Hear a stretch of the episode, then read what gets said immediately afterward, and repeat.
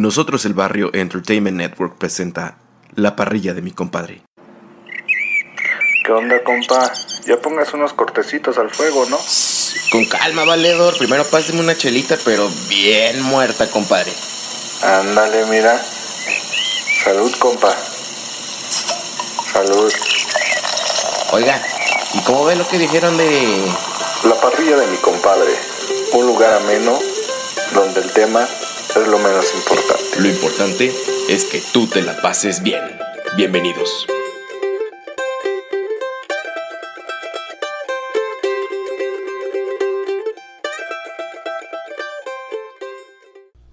Compa, Eh, ¿te puedo decir... eh, Pollo Pepe?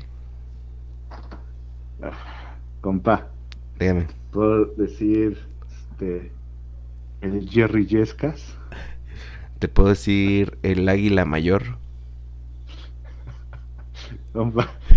Te puedo decir Federico Caixinha.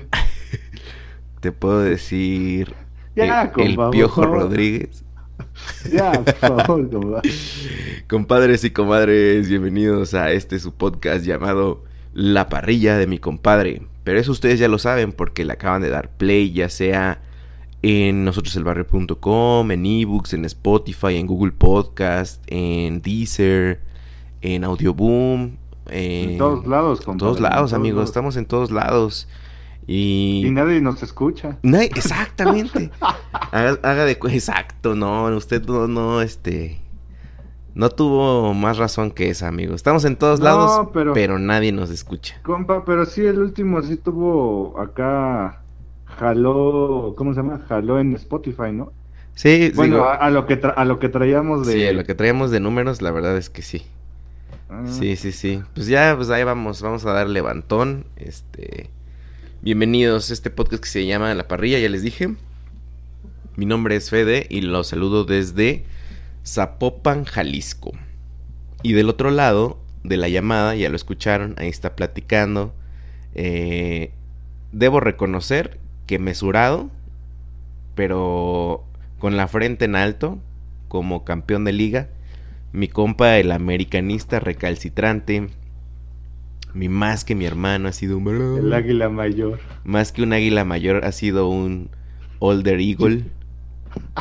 Mi compa el ferotre. ¿Cómo estás, bro? ¿Qué onda, compa? Pues muchas gracias por esa presentación, compadres y comadres. Este, pues ya estamos de vuelta. Nos atrasamos un poco por dos, dos que tres este, aspectos ahí que se nos salieron de las manos. Eh, mi compa, mi compa está bien. Si ustedes se preocupaban qué había pasado con él, no se preocupen, todo bien, todo tranquilo, todo sano. Nos seguimos hablando, es lo importante. Y primero, compa, pues ahora sí que muchas felicidades a usted y a, y a la comadre que cumplieron tres años de casado. Ah, muchas gracias, muchas gracias. sí, amigo. son tres, ¿verdad? Sí, todavía recuerdo aquel momento en que... Déjenles cuento una pequeña anécdota. Compa, rápido. Ah, bueno. Déjenme ir por algo que se me olvidó en mi cartera. Aguántenme. Es para Chihuahua, esta aguántenme. Bueno, les voy a contar mientras tanto justamente esta anécdota que les quería mencionar, ya que el compa mencionó que estaba yo cumpliendo tres años de casado, ¿verdad? Saludos a la señora productora. Pues bueno, no están para saberlo, ni yo para contarlo, pero el día de mi boda, pues este, yo renté mi traje, ¿verdad? De novio. Entonces, eh, pues lo había apartado como con tres meses de anticipación y todo eso, y como pues fue en una ciudad donde yo no vivía, pues estaba con la esperanza de que todo fuera normal, o sea, de que la talla me siguiera quedando, etcétera. Llegué un día antes. Listo. Compa, gracias. Este, estaba. Gracias por interrumpir, ¿eh? No, no es Ah, perdón. Estaba contando la anécdota que. De mi traje que fue rentado. Entonces, este. Ah, Pues ya justo. uy, Justo este, tuvimos una sesión de fotos. eh, y antes de eso, pues ya estábamos como alistándonos. La señora productora se había ido a maquillar. Yo me regresé al hotel donde me estaba quedando. Y pues ya al momento de irme, pues ahora sí que a casar, que siento que mi pantalón me queda grande, compa. Y entré en pánico y recuerdo que le hablé a usted, compa. Sí. Le dije, compa, Era, eh, era de los Best, Best, ¿cómo se llama? Best Man. best man. Este, Ah, yo le dije, compa, tíreme paro porque siento que se me caen mis pantalones. Y ya el compa, este, pues como todo buen padrino, ¿no? Son, son esos momentos que yo recordé y dije, no, no puedo enojarme con mi compa porque sea americanista. Hay más cosas que nos unen. Y pues ya hagan de cuenta que como, como hermano mayor, ahí me estuvo arreglando este... El cuello. El cuello, todo eso. Y me dijo, órale, perro, a casarse. Y pues ya, gran anécdota, amigo. Pero bueno, eh, amigo, ¿de qué se trata la parrilla de mi compadre? Así rapidísimo, real quick. La, la parrilla de mi compadre es un podcast donde siempre tocamos cuatro temas que son cerveza artesanal, eh, series o películas. ¿Artes eh, qué? Artesanal. Ah, ok.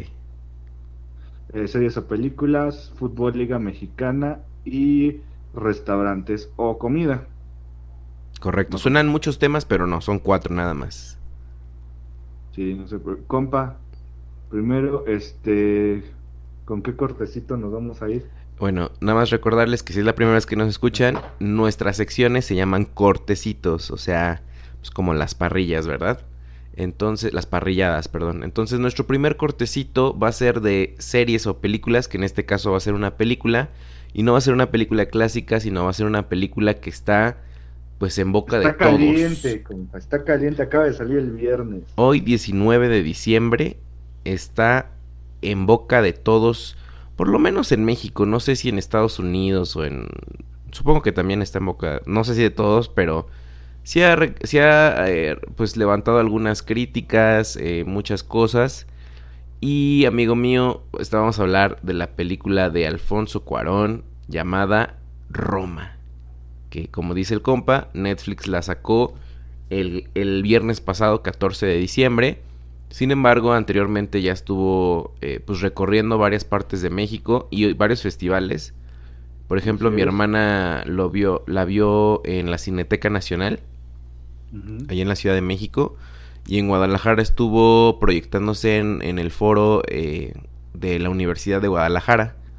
Entonces, eh, más o menos en esa como que en ese mood andaba rondando la película y tiene muchos, muchos, muchos, eh, muchos comentarios al respecto y mucha polémica desde su distribución, que eso es parte, creo, del ruido que ha hecho. Pero a ver, compa, ¿cómo podríamos empezar sin spoilerear?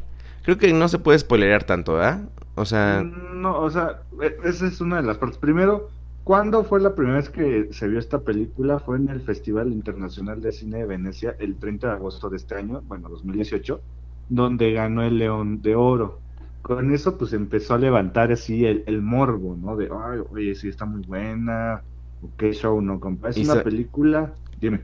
Y sabes qué, también estaba, o sea, empezó a, a tener muchas cosas, este, muchos comentarios al respecto también, porque además, al recabar premios, pues como que nuevamente se encendían las alarmas de Oscar y nuevamente Alfonso Cuarón, que recordemos que, que ganó el Oscar por Gravity uh -huh. y pues no sé, entonces como que todo el mundo dijo, a ver, a ver, a ver, vamos a sentarnos a ver de qué se trata y de ahí en adelante, compa. Esta película, como dice, ya este, fue seleccionada para la categoría Mejor Película de la no inglesa en la, supongo que en la próxima edición de, de los Oscars, la 91. Ajá, seguramente. Eh, este, los protagonistas de la película se llama Yalitza Aparicio, Nancy García García, Marina Tavira, eh, Enoch Leaño, y es una historia que nos retrata la vida de una familia y pues que sea su gente de como para no ocupar la palabra, compa, su gente de servicio o la gente que le ayuda. Los empleados domésticos. Los empleados domésticos en la década de 1970. Esta película la manejan como una película semi-biográfica, ya que eh, Cuarón comenta que el, mucho de lo que se refleja en la película, él lo vivió cuando era un niño. Exactamente. Entonces, trata y por qué se llama Roma. Yo cuando escuché la, el título de Roma, hace cuando se hablaba tipo hace no sé medio año, yo pensé que era una película acerca de la cultura romana o de la capital de Italia. Ajá. Nunca me imaginé que fuera Roma por la col hay una colonia aquí en México que es la colonia Roma. ¿La uh -huh. Que de hecho se divide en Roma Norte y Roma Sur. Y la colonia Roma es una de las colonias, ¿cómo la podríamos llamar, compa? Pues la hipsters. Hoy en día se puede considerar como que es el lugar donde emerge y convive toda la cultura hipstersosa, emprendedores, pues digámoslo así como como restaurancillos y barecillos de sí, pero además también atiende a un, un, sector tanto extranjero como fresa, o vamos a decirlo, medio alto, alto, ¿no? Pero, de hecho, pues su historia de la colonia Roma eh, data, pues básicamente desde el porfiriato, donde varias de las casas que están ahí, pues vienen de la época, como les menciono, del porfiriato. ¿Y, qué marcó, qué, qué cosa marcó el porfiriato? la influencia francesa, ya que el presidente en ese entonces, Porfirio Díaz, estaba obsesionado con París y todo eso. Entonces quería como que hacer algo similar en la Ciudad de México. Entonces muchas de las casas se pusieron de moda, construirlas al estilo francés, muy grandes. Y de hecho, si ustedes van a la Ciudad de México y van a la colonia Roma, pues van a ver estas casonas gigantes eh, donde vivía la clase alta de, de México en esa época. Y justamente en los años 70, pues podríamos decir que antes del terremoto del 85 es donde se acomodaban las familias, pues sí, de clase alta, todavía. Así es. Esta película estaba leyendo, compa, que no es que Netflix haya puesto dinero para hacer la película. No, ella compró la distribución, ¿no? Eh, eh, eh, Netflix compró la distribución a ver, pero eso fue una apuesta arriesgada porque la compró en abril del 2018, ¿no? Todavía no ganaba nada de premios, o sea, todavía era un, pues una película, pero yo creo que, que empezamos a tocar ese tema, compa, de Netflix. Sí, sí, sí. A ver, ¿por qué fue polémica? Lo que, lo, que, lo que vamos a hablar ahorita es por qué se desató una polémica alrededor de ella.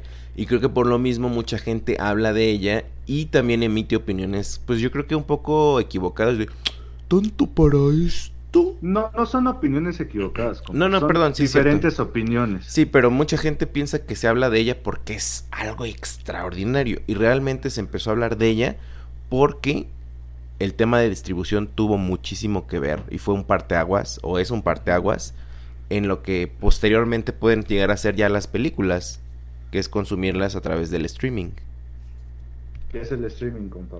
El streaming son todas las plataformas, este, pues, bueno, en este caso, en el streaming de películas, son todas las plataformas que tienen precargadas ya las, las, las películas como Netflix o Amazon Prime o HBO este, todos los que tengan su, su, aplicación ya están precargadas, entonces están disponibles al momento que tú quieras en tu sala. Eso es el streaming de películas, porque también hay de música y de muchas cosas más. Así es. Netflix compra la, los, los derechos de distribución, ¿vale? Eh, Netflix eh, empieza a hacer una campaña de marketing muy buena, yo, yo lo veo de ese lado, compa, que empezó a generar mucho morbo ¿Por qué? Porque es de un, aquí en México, no sé si en el extranjero, pero aquí en México fue porque es de un director mexicano, porque es de un director que ganó ya un Oscar a Mejor Película.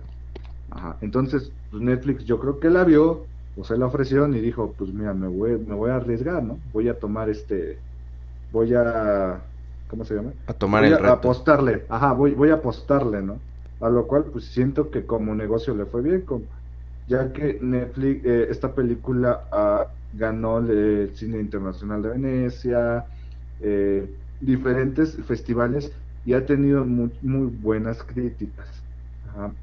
Eh, cuando se empezó a manejar que se iba a estrenar ya en México en la plataforma, pues Alfonso Cuarón para es lo que dice el compa. Yo no sé si sea su buena intención, no, no puedo jugar si es buena o mala, pero él eh, dice que le ofreció las películas, la película a las dos distribuidoras de cine en México, sí. que sabemos que es eh, Cinemex y Cinépolis. Sí, sí.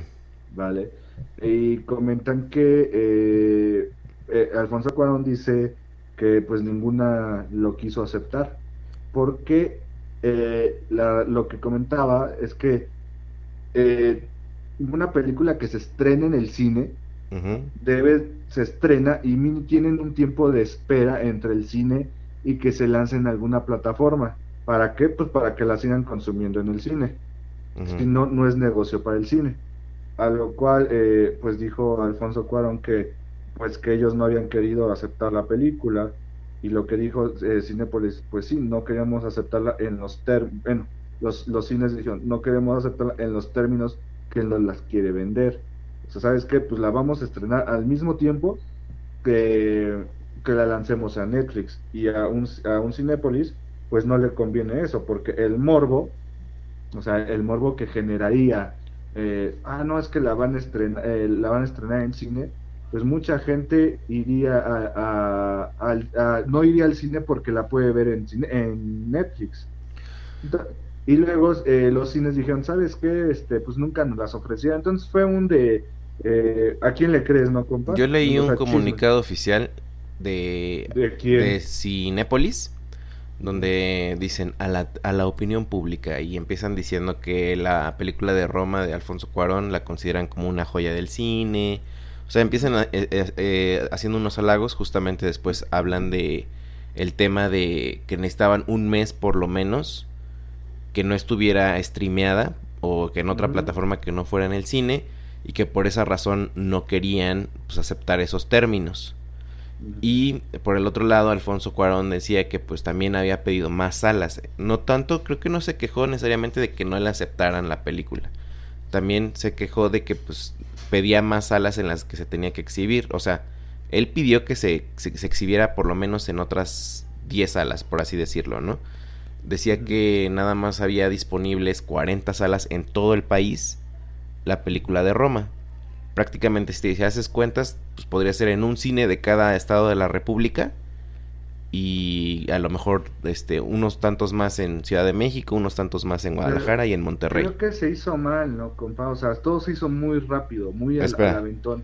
Entonces estaba diciendo que pues que estaba pidiendo ese apoyo porque en otros países pone ahí en ese comunicado que eh, por ejemplo en Corea del Sur eh, o no me acuerdo qué otro país pero que, que tenía muchas más salas y que en México no, no le daban esa esa pues ese privilegio que al final del día no se las iban a dar gratis, compa. O sea, ¿tú crees que se las iban a dar gratis? Pues no, se las iban a cobrar. Entonces, pues yo no veo también por qué se pusieron tan rejegos en esa cuestión. Yo creo que responde más a la, híjole, es que no sabemos si sea, si vaya a pegar, como es cine, cine de autor, o más bien, ni siquiera cine de autor, bro. Como, como no es Aquaman, entonces pues no, no se arriesgan a dar más, este, pues más alas porque es business para ellos. Y a mí, en lo personal, a mí me parece una buena acción de Alfonso Cuarón lo que hizo. Y te voy a decir por qué, no sé tú cuál es tu opinión. Que, de pedir que se estrenara en varias salas, o sea... Sí, de que se estrenara en varias salas y que se estrenara pues en donde quisiera él, bro, porque es su película. Entonces, este, Mira, y nuevamente te, pongo este ejemplo como, como ahora tú y yo, creadores de contenido. ¿Te imaginas que nosotros tuviéramos, bueno, tenemos la parrilla de mi compadre y pues queremos que mucha gente lo escuche, ¿no? Y que a lo mejor, ¿qué te parece que dijéramos, no, pues vamos a subirlo, hoy lo grabamos y mañana lo subimos en todas las plataformas, pero se lo ofrecemos a una estación de radio, ¿no? Y la estación de radio nos diría, híjole, o sea, sí te la pongo, pero tú no la pongas en tus redes. ¿Tú, como creador de contenido, aceptas o no aceptas? Yo no aceptaría. Exactamente. Yo creo que al final del día el argumento eh, que, dicen los cines de sí, sí, sí la voy a poner, pero no la pongas en otro lado, creo que está bastante obsoleto, compa. Pero es que tú lo tienes que ver de forma también del negocio de Por supuesto, bro. a ver, a ver. O sea, ahí te va. A ver, escuche, te escucho, te escucho, te escucho. Ok. Para mí, para mí, para mí, esto tiene un arma de doble filo.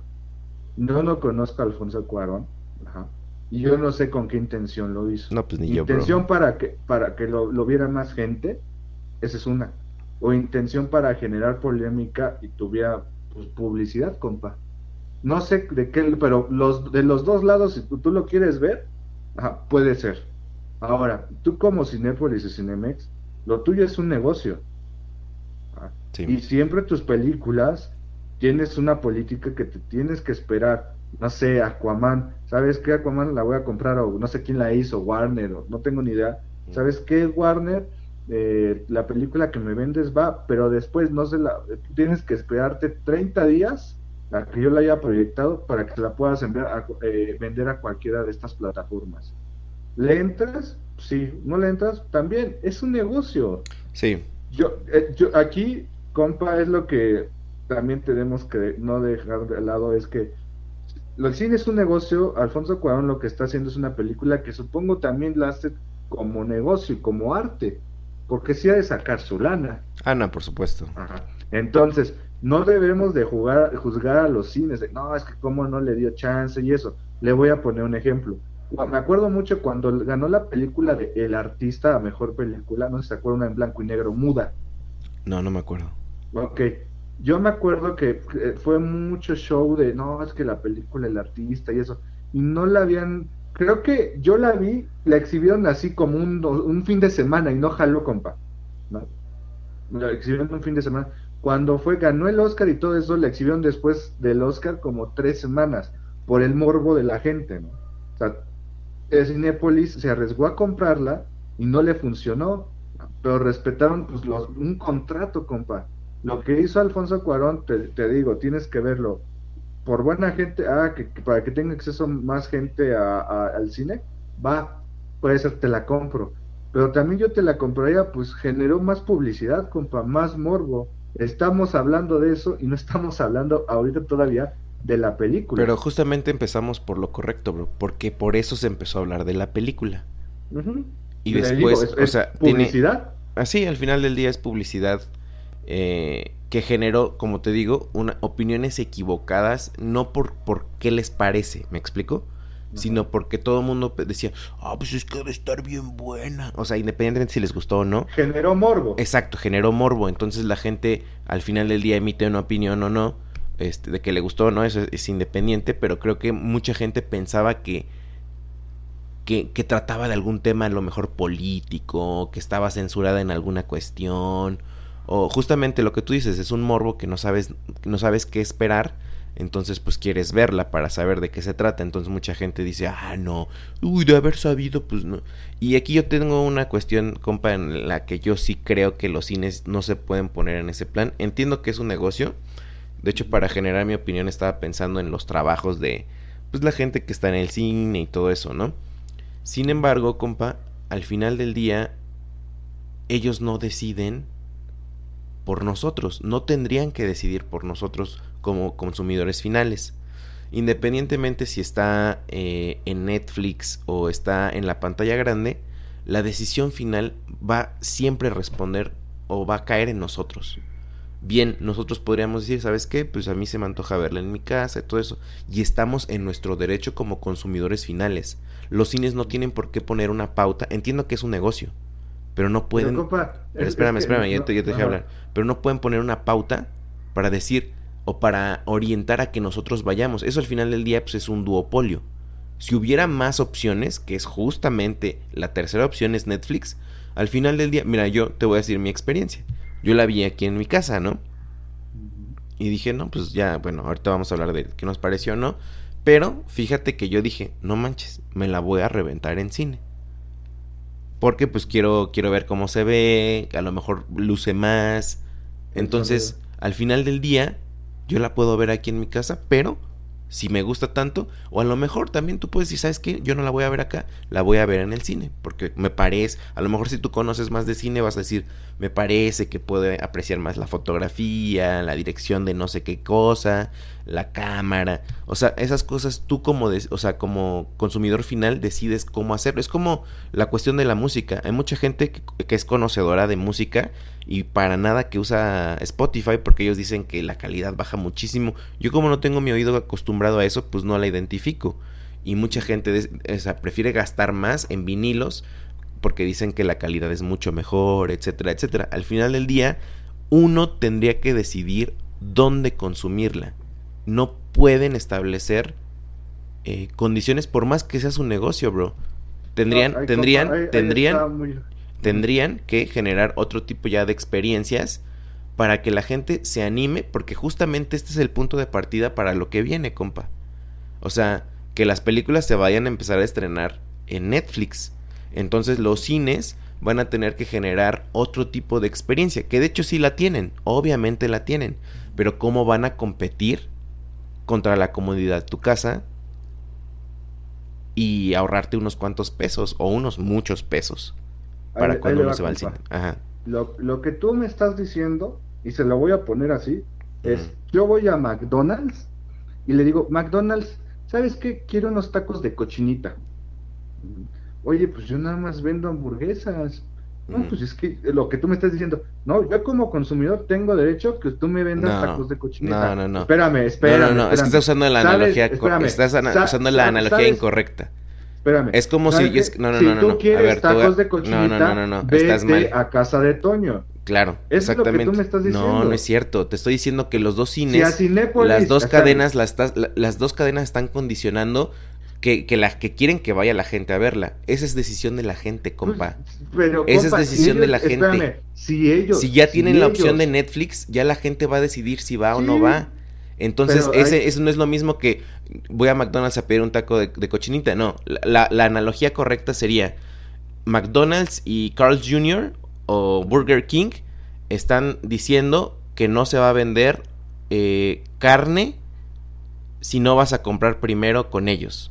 Es, esa es más correcta la analogía. Tú dirías, oye, no manches, pues hay un montón de lugares donde puedo comprar carne que no sea necesariamente irme a comer una hamburguesa.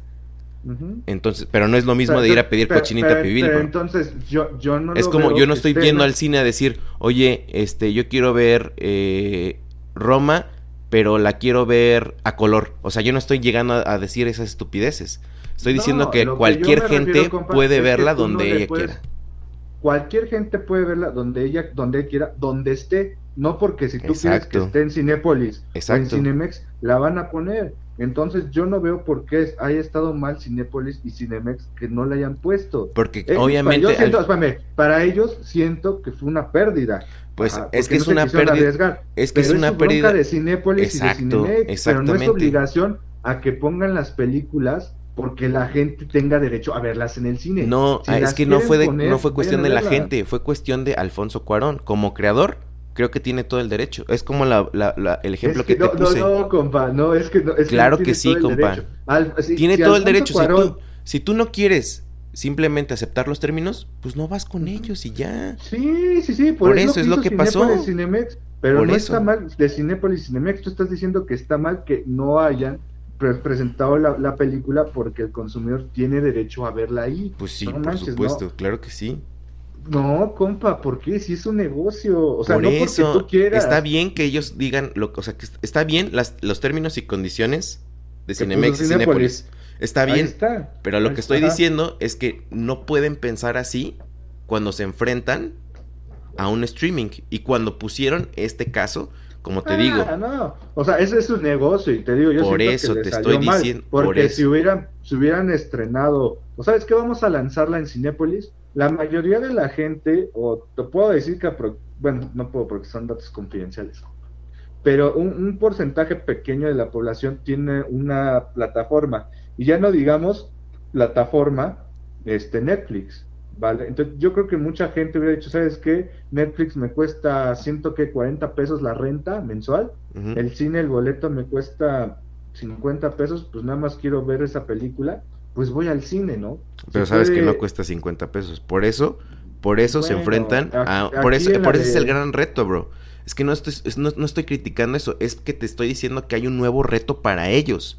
Sí. Y para Sí, ellos, sí. justamente, al, al, al enfrentarse a un gran competidor como es Netflix, ya, ya lo es. O sea, no, no puede pararlo, por así decirlo. Deberían no haber tenido esas, esas, este.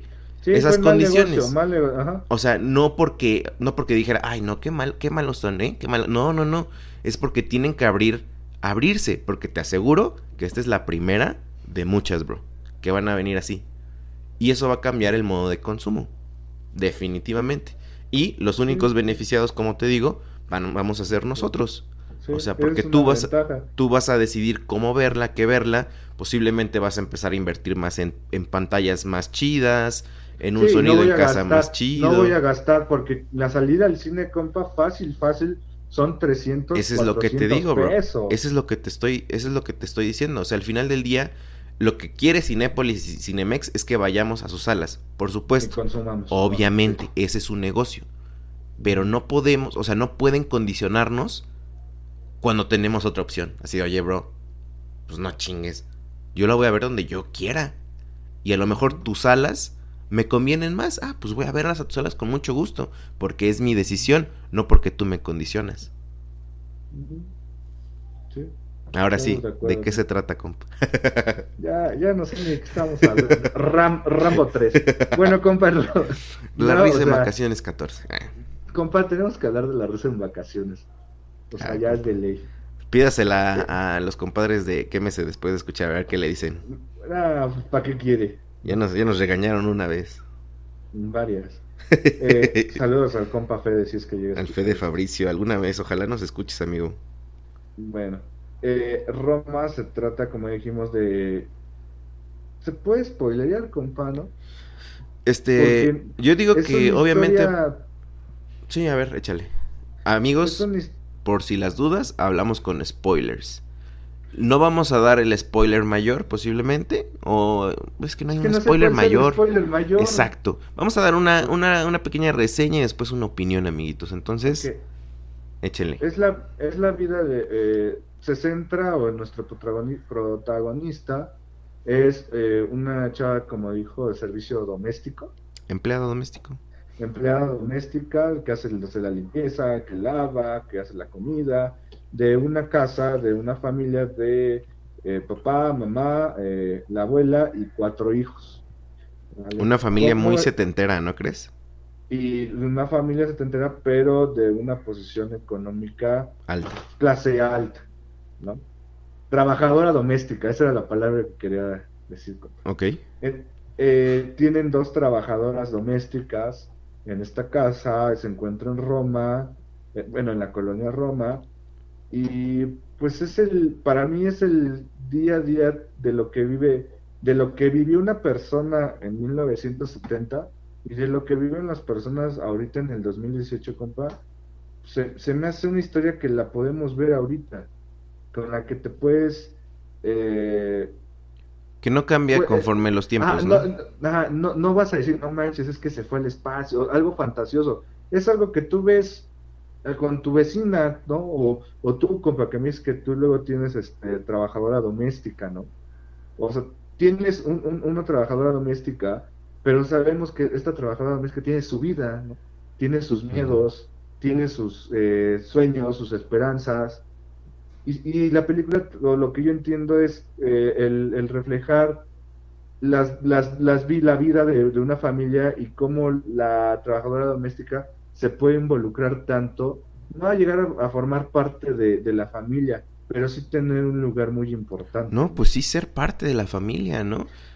Es, digo, es que... Pues, digo, al final del día, pues viven bajo el mismo techo, porque estas son de, la, de las trabajadoras domésticas que no se van de la casa, o sea, normalmente nosotros... no sé, un día, a la, un día a la semana, ¿no? Sí, sí, sí, o sea, la mayoría de la gente que puede pagar una empleada doméstica, pues le paga por horas y pues se va, ¿no? Una vez terminando el servicio. O sea, lo que le dio tiempo, básicamente. Pero creo que hay otro nivel de empleada doméstica que es que la, la que se queda en la casa.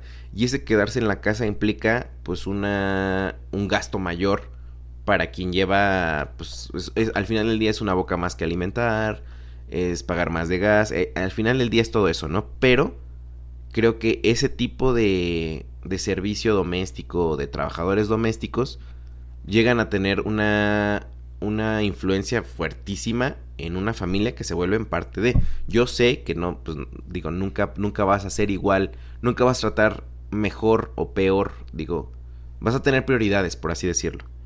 Y a lo mejor en la familia pues ellas van a ser o ellos van a ser los últimos pero sí se integran. O sea el hecho de que ya te sientes en una mesa a comer con ellos el hecho de que este te lleven de vacaciones ya te hacen parte bro si bien sí cierto vas a ir a trabajar para ellos pero ya eres parte no sí sí sí sí es no sé compa eso es lo que vi en la película eh, ahora no sé, generó tanta, tanta expectativa, tanta, ha generado tanta crítica buena, yo no, yo no estudié Y mala, ¿eh?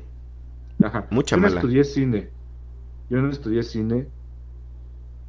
Si tú me dices, para mí, ¿la historia se te hizo interesante? No. La historia no se me hizo interesante. Apenas en, en- en- en el, en, el, en el podcast que decimos de KMC, saludos, hablaron de una película que decía, es que no es una película, lo tienes que comer como una experiencia audiovisual. Y yo creo que ese término de experiencia audiovisual, yo creo que para mí es esta película de Roma. Porque está hecha en blanco y negro, por el sonido, por... ¿Sabías que no hay tipo- música en ningún momento? No hay banda sonora. Pero sí se escuchan canciones, ¿no? Fun fact, no hay, no hay banda sonora. O sea, la música es la, la ambiental. Del radio, ¿no? Ajá. O sea, ajá, ok. O sea, el sonido, eh, lo- la fotografía, la ambientación, todo está muy bien. O sea, todo eso no. Pero para mí, compa, la actuación y la historia, eso yo no, yo no vería Roma por la, historia y por la actuación. Yo vería por todo lo demás. eh, como le digo, ambientación, las tomas y eso. Y siento que ese, yo, e- ese, ese punto, esa diferencia de la historia, no. Por eso hay tanto este comentario de bueno y malo. O sea, no hay uno que diga, ah, está pasable. O te gustó mucho, ajá, y dices, no, no te pases, es la casi casi octava maravilla. O dices, ah, está, pues está, así que, como le diré, medio, pues, como no fracaso, pero decepcionante, compa, lo que yo he visto. Bueno, ¿esa es tu opinión? No sé si acabaste o... No, pues síguele. Ah, ok. Bueno, en mi opinión, eh, yo podría decirte que a mí, a mí sí me gustó la historia, pero porque es el tipo de historias que a mí me gusta ver.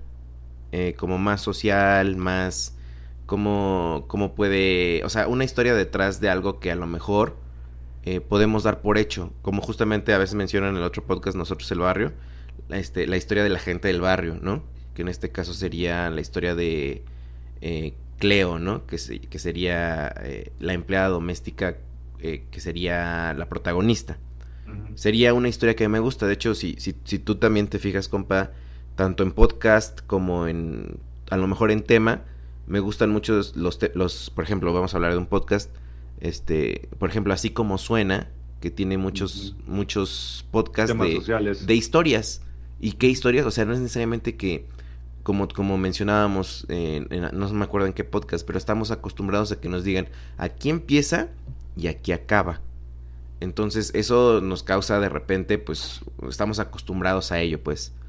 Lo que pasa o lo que no- le conflictúa mucho a la gente es que, por ejemplo, una película como Roma, pues no tiene un final, o sea, no dice fin tal cual. O, o no hay una conclusión Sí, y a no mucha gente y a mucha gente le conflictúa, pero a mí me parece una buena historia que contar, porque al final del día estaba eh, viendo una entrevista con Alfonso Cuarón y menciona que pues era literal, ¿no? O sea, hizo prácticamente un homenaje a lo que él recordaba a sus 7, 8 años. Este, y justamente con una empleada eh, doméstica, una trabajadora doméstica, eh, pues el cariño que, que se le tuvo, que no, que no necesariamente era nada más la que le lavaba los trastes, sino alguien que pues era cariñosa, alguien que le daba pues atenciones que a veces sus papás no le daban. Y creo que es un buen homenaje. Y, y creo que como, como también, perdón si nuevamente utilizo esta, esta analogía, pero tú y yo como creadores de podcast, nosotros podríamos hacer el podcast de lo que queremos, compa. Ya hay quien lo quiera escuchar, adelante. Y justamente escuchamos, tú y yo también escuchamos muchos podcasts de que no se tratan de nada. Y hablan de todo. Y para a lo mejor hay mucha gente que necesita estructura en un podcast, ¿no? Una vez recibí una retroalimentación que dijeron, ¿sabes qué? Es que a mí me gustaría más que tus podcasts dieran, dieran datos, dieran información, dieran... Este, que yo aprendiera de tus podcasts. Y pues eso, digo, yo no lo puedo hacer, pero hay mucha gente que así consume las películas. Yo quiero que me haga reír, yo quiero que me haga... Pero cuando te cuentan, cuando ves algo que no estás acostumbrado a ver en el cine, la gente le causa un conflicto. Pero es validísimo tener ese tipo de historias. ¿Por qué? Porque son extractos, no hablamos de realidad, de la realidad de todos, no. Son extractos, son pedazos de un día de alguien. y que merecen ser vistos. A lo mejor la gente de super alta, este, de super alta posición, pues nunca se imaginó lo que sufrían ellos, ¿no? Ah, a lo mejor para ellos es interesante. A lo mejor gente que se, que se, que se dedica a ser empleado doméstico se puede, reflejar, se puede reflejar y decir, no manches, es una buena película porque hablan de mi día a día, ¿sabes? Y a lo mejor en mi caso, eh, pues me di cuenta que hay historias interesantísimas. nosotros, nosotros podemos ver gente que viene y va a nuestra casa pero estaría bien chido saber de dónde vienen, qué hacen, pero eso es por, por cuestiones personales, ¿no? A mí me gusta mucho saber esas historias. Dígame, compa. Pero e, este tipo de historia, o sea, por lo que me dicen, yo lo vería más como un documental. O sea, yo no estoy acostumbrado, o sea, social y todo eso. No es necesario, pero este, Es, este, es un, este es una película. Yo voy para una película para entretenerme. No necesariamente. En mi caso, ah, yo voy a poner una película, pero esta es una historia que que yo ya sabía que existía, que yo ya sabía que pasaba, que yo ya sabía que, que, sufren, que es muy injusta la vida. Eso ya lo sabía. O sea, no, no, no me está contando algo que no sepa. A ti. Ay, es, algo tan común. es algo, tan, común, para, para muchos, bro. Para muchos no. Pero a lo, a lo que yo, a lo que yo o sea, ahí va el punto. A lo que a, mí no se me hace súper exagerado. Ah, es que, o sea, la, la en como tipo va para mejor película. O. O sea, estaba leyendo comentarios de reseñas de críticos. Y así le voy a leer, no sé, tipo diario La Jornada. Cuando han hecho la película mexicana que sea referencia inevitable en años venideros. Tan rico el despliegue visual y auditivo de Roma que uno se siente en la necesidad inmediata de volverla a ver. O en Estados Unidos, ¿no? Bendecida por una profunda sensibilidad hacia las cosas de la vida, Roma es una película nostálgica de una belleza inusual que trae al frente lo que se suele dejar en el fondo. Belleza inusual, permítame, déjame nada más recalcar belleza inusual para después tocar un tema al respecto. Ya, listo. Ok le digo, yo siento que es más, mucho más, mucho más lo que decimos lo que es el tren. No. De que, ah, yo siento que es mucho más el tren que lo que me digas, ¿sabes qué? Este, ah, es que eh, el, la trama es muy buena, las actuaciones son muy buenas. Es una historia común que pasa todos los días que para mí, así, no es que ve el sufrimiento de la persona, no me lo demuestra, o sea, sí sé que sufren y todo eso, no es que tenga corazón de hielo y eso, pero que digas que me tocó las fibras, me han tocado las otras películas que sí me conmueven.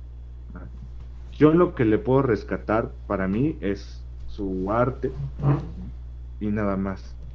Ah, pues pero para, para comentarla de que mejor película y eso, le voy a decir, mi opinión es Hace cuatro años hablábamos de 12 años de esclavitud por los negros, esclavitud, ah, ahora vamos con los negros.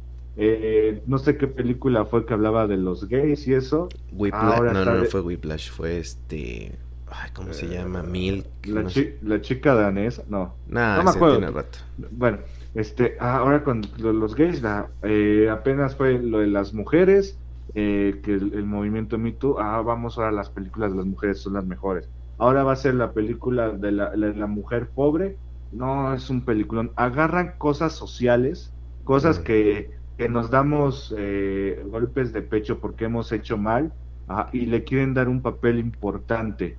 Para mí esta película, compa, no sé, no, no es, cada quien tiene su opinión, pero no es como te la quieren vender. No es una, no es una obra de arte en cuanto a historia ni en cuanto a trama es una obra de arte en cuanto al aspecto visual. Por eso les decía que ese término de que no es una película, es una experiencia audiovisual, esa sí se la compro, es una experiencia audiovisual, está muy padre, está muy bien hecho.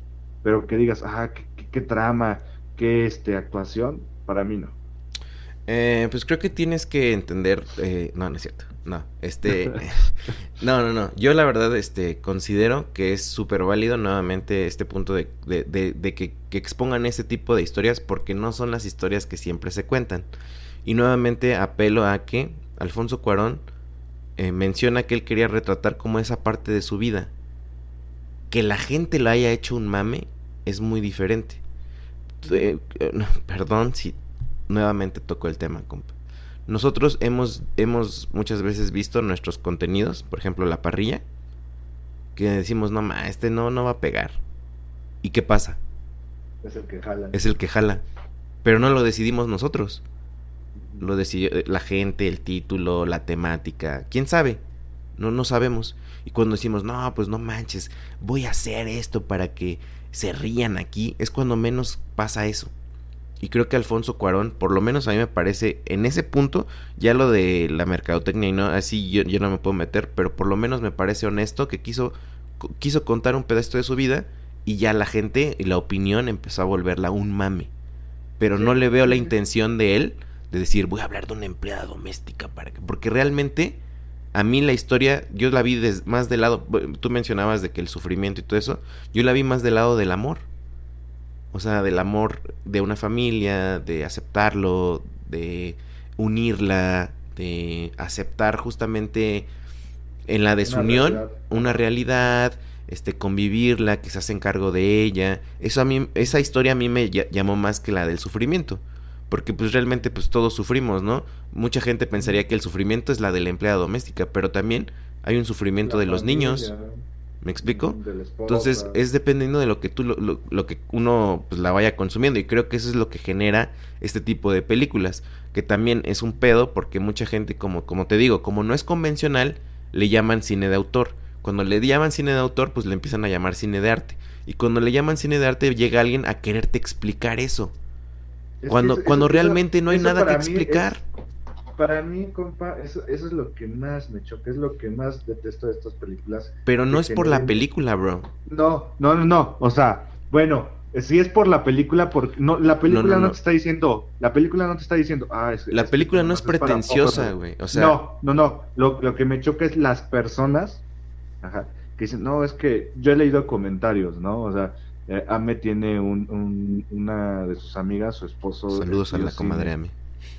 saludos, estudió cine en Colombia, tengo un primo que estudió algo así tipo de comunicaciones, dicen, oh, es que es una obra de arte súper interesante, o sea, ellos se puede decir que tienen una opinión porque estudiaron eso, porque saben más de eso, ¿no? y nosotros tenemos una también porque no sabemos también. Sí, sí, sí, sí. A, a, mí lo que me choca es que la gente se quiera subir al tren diciendo, no, es que es una obra de arte y eso que realmente, compa, o sea, nosotros poder catalogar una obra de arte, no estudiamos eso, ¿no? Además, las percepciones de una película o una, una percepción de una obra de arte es muy diferente de lo que usted piense que es arte a lo que yo piense que es arte. Claro, porque de tu arte, mi arte, prefiero mi arte, compa. Ya sabía, compa, ya sabía que iba a sacar la guardada, ¿no? Pero eso, eso es a mí lo que me produce este tipo de películas, ¿no? Que la gente sea, y no, si no te gusta, uy, no, tú no sabes de arte, está muy mal, no, no. Sí, ese es un problema. Pero eso ya es, ya es de todo, bro. O sea, de que salieron chetos sabor naranja, unos, ¡ay, qué bárbaro, buenísimo! Y otros, es una porquería haciendo reseñas. O nosotros hablando de esto, ¿no? Eh, la verdad es que, pues, cada quien, cada quien que, que vaya donde la quiera ver. Que Pero, le parezca ¿Sabe qué es lo más importante? Que la vayan a ver si la quieren ir a ver. Ándale. Que, genere, que generen su opinión, si quieren generarla, pero no descalificar la opinión de los demás porque es muy válida. Sí, Ese pero... es el problema, compa, porque tendemos mucho a, no, es que yo estudié arte y tú no sabes de arte, este, este es una, un, un peliculón, esto va a ser eso me choca. Pero deberíamos sí tener un poco de bases para saber al respecto. Digo, no vamos a decir, no vamos a enseñar. Lo que yo quería decir, por ejemplo, respecto a eso, por ejemplo, podemos decir, es que la actuación, pues X, o sea, realmente, bro, pues estaban retratando la vida de una abuelita, de una empleada doméstica, como qué, qué tipo, qué tipo de actuación esperaban. O sea, como qué tipo de, en qué querías que te asombrara. Ah, esa sería una película. Digo, eso más bien sería una pregunta. Y además, no podemos descalificar cuando lo, lo grandioso es que la actriz era una maestra de kinder de 26 años en Oaxaca.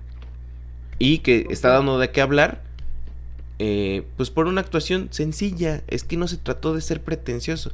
Como yo le Sí, justamente hablaba con la señora mismo- productora. Usted, usted, usted lo está haciendo pretencioso al decir, No. es que es de Oaxaca, es que tiene 26 años, es que, era Es que es maestro". No, meritorio, bro, es- porque hay es- mucha gente, hay mucha gente que estudió cine. No, a ver, cálmate, ¿cuál pretencioso? Lo que estoy diciendo es que es eso, meritorio. Lo ¿Cómo? A ver, es de que bueno, entonces, tenía pre- espérame, Viene de algún espérame. lugar, así nada más para que no sea pretencioso. No, no, no. Es que lo que estás haciendo es tratar de enaltecer algo. Ajá, de- es algo "Ah, que darle de Oaxaca". mérito que mira tú Sí, compa sí, si te, si te si te hablan a ti para hacer una película vamos a ver cómo la hacemos tú o yo a lo mejor que imagínate asco. si- ah, pero imagínate que nos saliera bien Ujú. Pues tendría Sí, tendríamos sí. que decir ah pues no es actriz porque esa es la verdad no estoy enalteciendo es la verdad no era actriz Sí, no, y no, se ve no que no actriz. y se ve que no es actriz porque como te menciono qué esperabas de una actuación donde tenías Pero que es- representar es, es una muy diferente que tú me hubieras dicho, compa. ¿Sabes qué? Es que esta chava eh, no es actriz.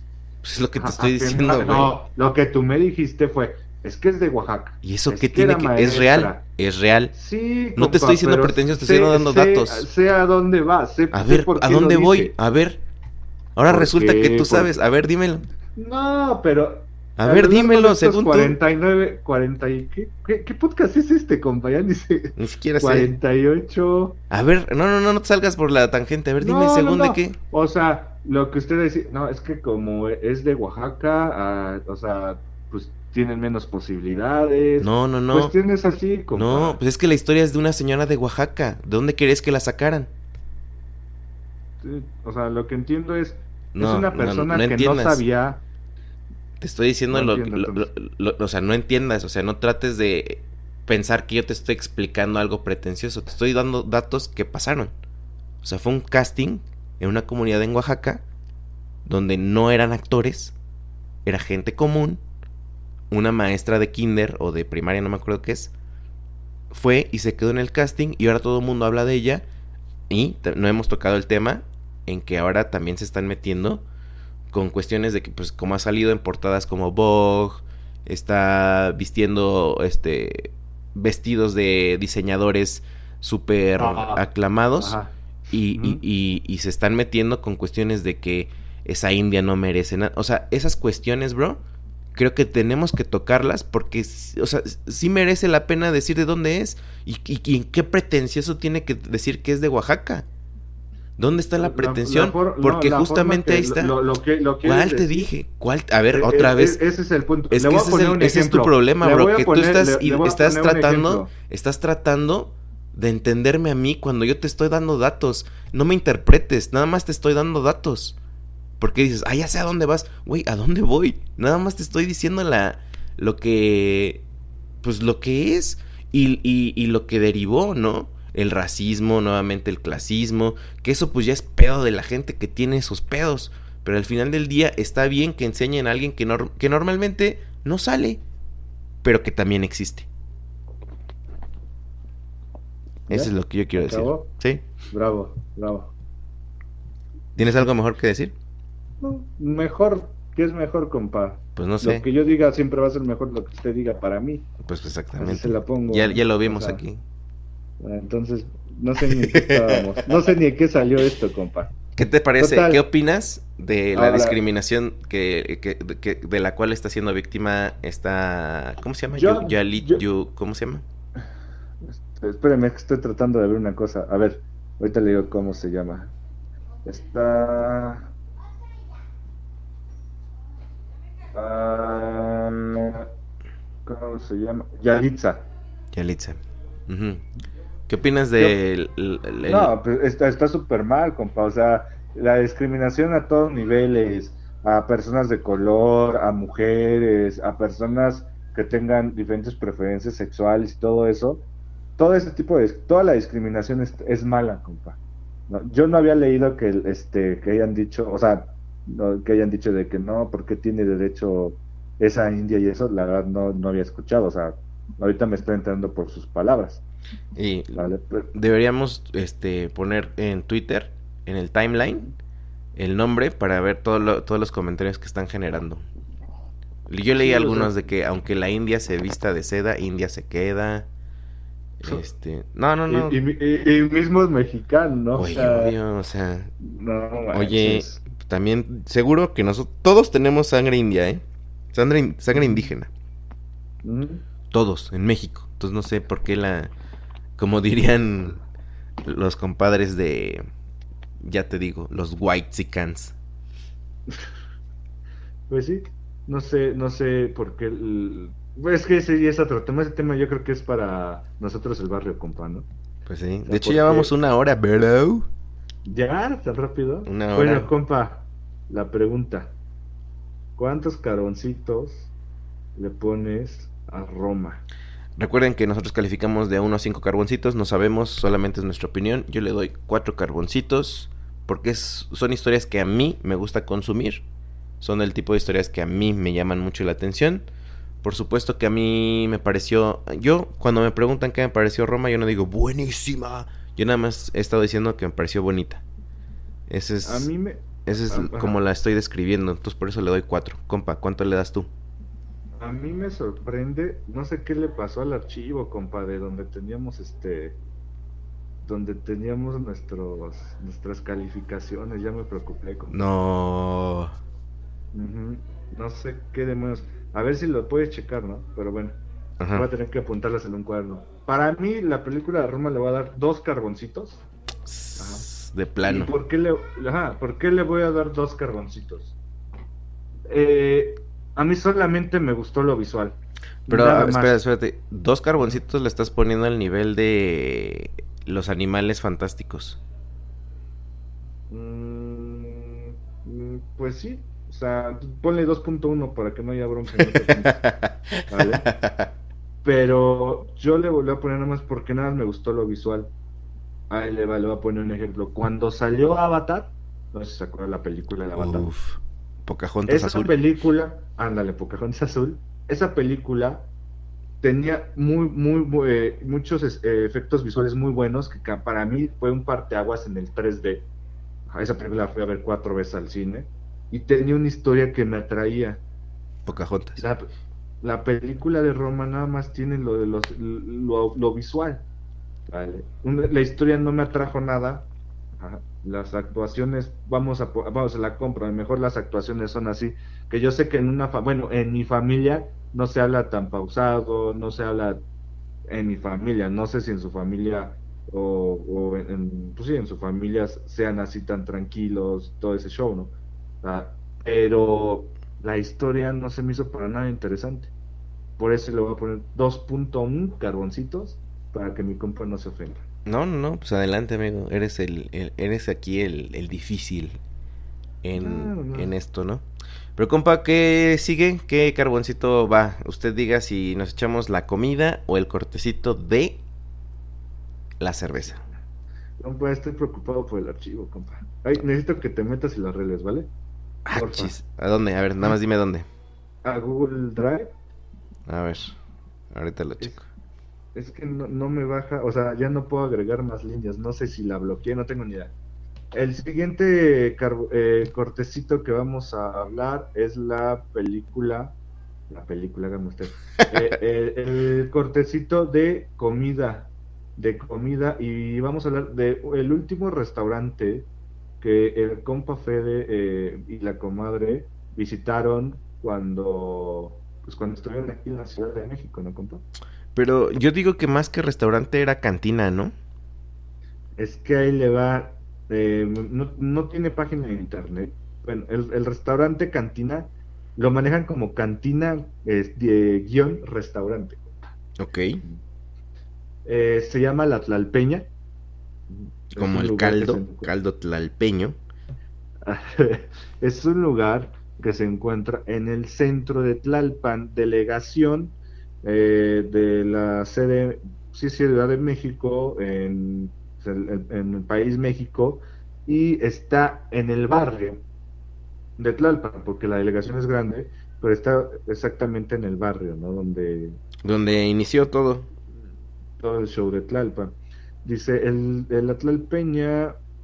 Eh, Ah, jale, Madre, jale. compa, ¿qué pasó? No manches, compa. Me voló los. Este, Me voló los- los nada, pues están des- desbloqueando sus coches, ¿verdad?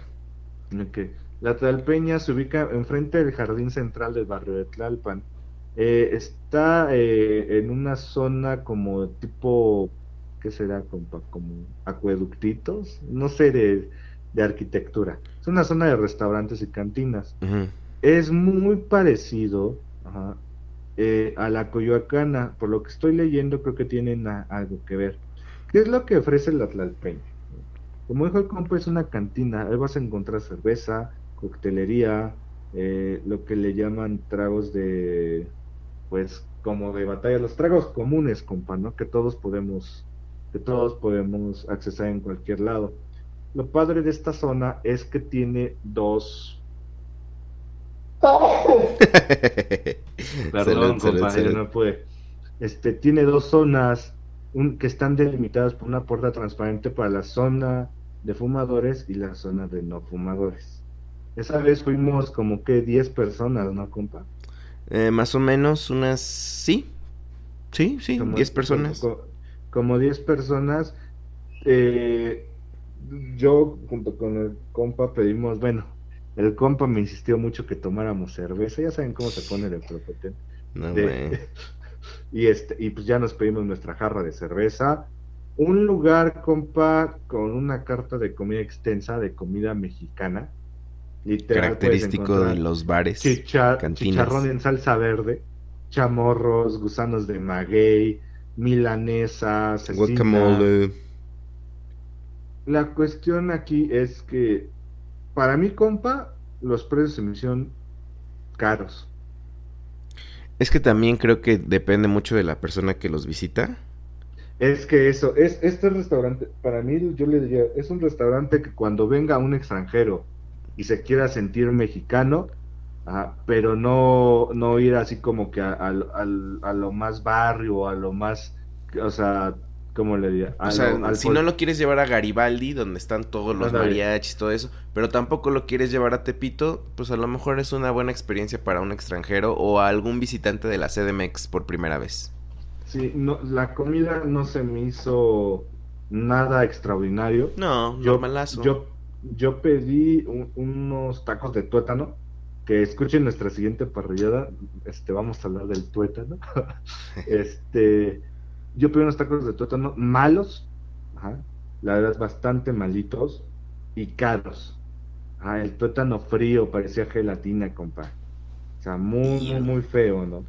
O sea, ahí sí para que medio asqueroso. Y, y a mí se me hizo caro. Además, el ambiente como de cantina, no es que me asuste, pero es un Sí, ambiente cómo de no, bo- estabas bien espantado. Espérame, espérame, te voy a decir por qué. Es un ambiente de borracho. ¿vale? Sí. Si tú no vas con, con la intención de tomar, ajá, o sea, porque yo no iba con la, la intención de tomar, iba con la intención de convivir con mis amigos. ajá. No, Pues tú si sí tú vas no- con la intención de emborracharte. O sea, ahora va- vas a ver qué es lo que, con qué intención. ah. ¿verdad? Ah. ¿verdad? No, yo ya Este- sé para dónde vas. Yo ya sé para No, dónde vas. Es, es que lo conozco, compa, Ah, ¿verdad? conozco. No, pues tú también, del te lado- conozco. Siempre del, de- del lado del, del, del, del, del que se del menos, Ándale, del pues. pobre, de todo eso. Esa es una inclinación. Y yo sé para dónde. Yo también sabía que ibas a ir a ponerte borracho, bro.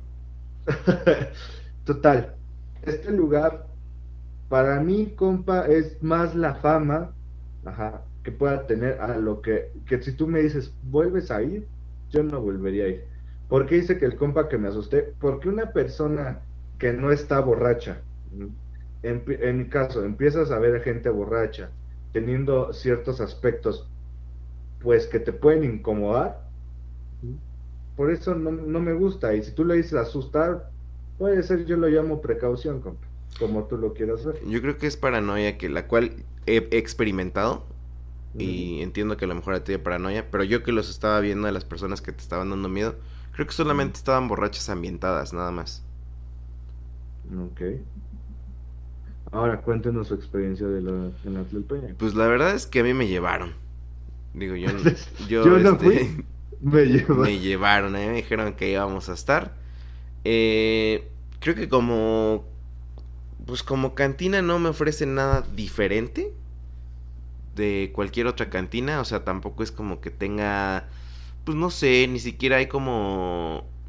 Es que a lo mejor la estamos calificando muy severo porque realmente es algo X. Pero pues a lo mejor es bonito si vives cerca de ahí y a lo mejor eres de Tlalpan de hace muchos años y a lo mejor ahí van tus abuelos. A lo mejor tiene significado para mucha gente, ¿no? Pero para nosotros pues realmente pues no, era una cantina como cualquier otra cantina, posiblemente como dice mi compa, más cara de lo que cualquier cantina podría ser. Eh, como mencionas, creo que su, su prioridad no es que eh, o sea, creo que su prioridad no es la comida y lo dejan bastante claro. Porque pues está muy, este, muy sencillo, ¿no? Las botanas que te dan pues son literalmente papas que abrieron, este, cacahuates que abrieron. Entonces, este, pues digo, ahí te, da, te das cuenta que su prioridad, por supuesto que no es la comida. Y tienen mucha razón, porque es, pues, su, su negocio es el chupe, ¿no? Venderte el trago, venderte, este, la promoción, que estés ahí más tiempo con el mariachi. O sea, emborracharte es un negocio. Y ya borracho, pues te comes lo que sea, bro, la verdad. Entonces, eh, pues... No es, no es, un lugar para ir a comer, es un lugar como para ir a emborracharte, ¿no? Sí. Yo digo que como tú, como tú mencionas, yo llevaría ahí a una persona que pues quiere vivir como una pequeña experiencia este folclórica de la Ciudad de México. Está bien, lo llevamos ahí. Y me parece que las calles de Tlalpan, que por cierto yo no la conocía, pero había escuchado mucho del centro de Tlalpan y todo eso, pues me pareció característico como un pueblito, ¿no? Recordemos que pues, eh, Tlalpan era una ciudad aparte que se la comió la Ciudad de México. Y pues ahí todavía se notan como que su que su ¿cómo se le puede decir? su personalidad, sí, ya sé que no se dice así, pero como su característica, sus rasgos más característicos. Su arraigo. Ándale, su arraigo su historia, se puede ver ahí como lo, como lo que sucede en Coyoacán, que hay algunas calles empedradas, este, que hay casas muy viejas, muy bonitas, yo creo que eso es, eso es lo que posiblemente puede rescatar. Pero no, no, no hay mucho que hablar de de la Tlalpeña, bro, es un, una cantina más de muchas que hay. Y no creo que también es mucho así junto con la Coyoacana, porque yo nunca he ido a la Coyoacana. Pero, yo creo que, sería bueno hablar de la, o sea, de esa en otra ocasión, ¿no? No, o sea, lo, lo que me refiero no creo que es más la fama, lo mismo que estamos hablando de, de del tren y todo eso. No, es que fui a la, a la Tlalpeña, no, o sea, realmente para mí la Tlalpeña no tiene nada de valor. Con... Sí, no, yo fíjate que la última vez que yo fui a una cantina, bueno, aquí en Guadalajara hay una cantina que sí es como que, que todo mundo habla, que es la, la, fuente, pero no voy a hablar de eso, sino eh, en Santa María la Ribera, eh, una vez iba con la señora productora, estábamos eh, por ir a, a la llevé a que recorriera Chapultepec, conocimos todo eso, y donde vivían mis hermanos, en la esquina había una cantina, que no dabas un peso por ella, bro, pero no dabas un peso por ella. No estoy hablando que estaba fea, nada más que pues X, o sea, no, no, veías nada interesante. Pero la comida, qué buena estaba. Qué buena estaba, de cantinas con, con buena comida, compa. Ajá. ¿Qué, qué, la botanita que no son papas. Exacto. Ah, o sea, que te daban entretas como sopecitos. Ah, se me cayó mi celular, carajo. Mm, este, sopecitos, te daban taquitos, un caldito. Uy, no, bro, estaba delicioso. Entonces, este, y después había como una imitadora de Laura León, o no me acuerdo qué estaba cantando, pero la banda se estaba aprendiendo y además había gente, o sea, señores comiendo con sus hijos chiquitos, había viejitos ahí borrachitos, o sea, o sea, y la verdad yo dije, ching, la señora productora me va a decir que qué rollo, ¿no? Pero no, estuvimos tranquilos, nos las pasamos súper a gusto. Y creo que esa es la esencia de la cantina. Y esto es como una cantina que ya está queriendo ser antro o boliche, no sé cómo se le diga en su país. Bar. Bar, exacto. No, pues es que cantina pues es bar, ¿no? Pero más bien como una onda de que pues ya vas pues como que fresón a bailar inclusive. Pues. Ajá. Porque sí estaba medio fresón, ¿no? O sea... Sí, sí estaba fresón. O sea, había señores pero señores, se ve que Sugar Daddies, ¿no? Que llevaban a sus ligas. ¿Sí o no? Sí, sí, sí, sí. Compa, ¿cuántos carboncitos le vas a dar a la Tlalpeña? Yo a la Tlalpeña le voy a dar. Sí, hijo. Le voy a dar 1.5 carboncitos, compa. Compa, acérquese tantitito más a su micrófono. 1.5 carboncitos, compa. Ok, ok. Yo creo que es una calificación que posiblemente yo iba a dar. Pero bueno, para que no sea igual. 1.4, dije. 1. No, no es cierto. Yo, pues, dos. Dos. ¿Sabes por qué? Porque nuevamente pensé que para muchas personas eh, puede ser importante o puede ser significativa. Es como nosotros si habláramos del azúcar amarga, que era nuestro, nuestro, nuestra cuevita donde íbamos a echar fiesta de niños.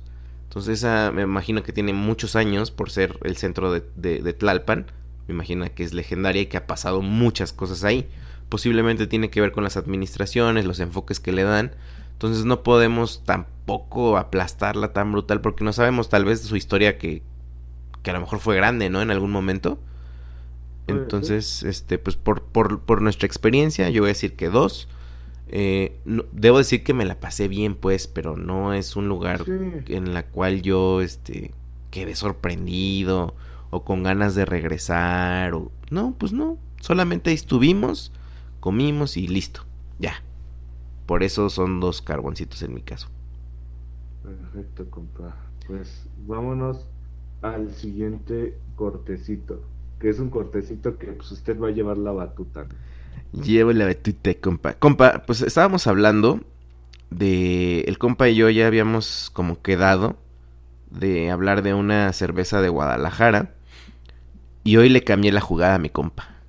Pero creo que tiene mucho que ver lo que voy a decir con el punto de vista que quiero dar, compa. Habíamos escogido una Stout, ¿te acuerdas? ¿Cómo podríamos describir rápidamente? Ah, jale. ¿Cómo podrías describirle a la gente que no conoce qué es una stout? Cuando, cuando, cuando escuchan de una stout, ¿qué deberían pensar? Bien. Primero, así si, si no tenemos conocimiento de qué es un stout, les voy a leer un poquito rápido, ¿no, compa? ¿Qué es, qué es un stout? Acérquese eh, tantito a su micrófono. Sí, permítame. Bueno, siga hablando tantito, porfa, compa, porque no le, no encuentro. Al compa se le está cargando el payaso, al parecer. Y es que discúlpenos, la verdad es que, pues el compa, por ejemplo, ya sé que eso no tiene que ver con ustedes, ¿verdad? Y no es su problema. Pero el compa, pues viene del trabajo haciendo el esfuerzo, ¿verdad? Dando la, la milla extra para, para grabar, amiguitos. Entonces, este pues eh, ténganle paciencia a mi compa, viene del jale, viene del metro, y se está dedicando este tiempo para, para, para hablar con nosotros, ¿verdad, compa? Pues sí, el Stout es, es una, una cerveza ah, de origen, eh, eh, en este caso, inglés. De, es una cerveza obscura que puede tener un nivel amargor de llegar a, los ibus entre 70, 90, puede llegar a esos a esos este, niveles, pero sus características principales que puede, o a mí a lo que me saben es a tostado y a café. Esa es, como la principal. Le diría, son los obscuras, pues la mayoría, pero no quiero decir una información que vaya a estar mal porque me voy a salir. Es que también hay una stout, no sé, color clara, ¿no? Ahí mm. tendríamos que preguntarle o investigar un poquito más. Ya llegaron, compadre. ya llegaron.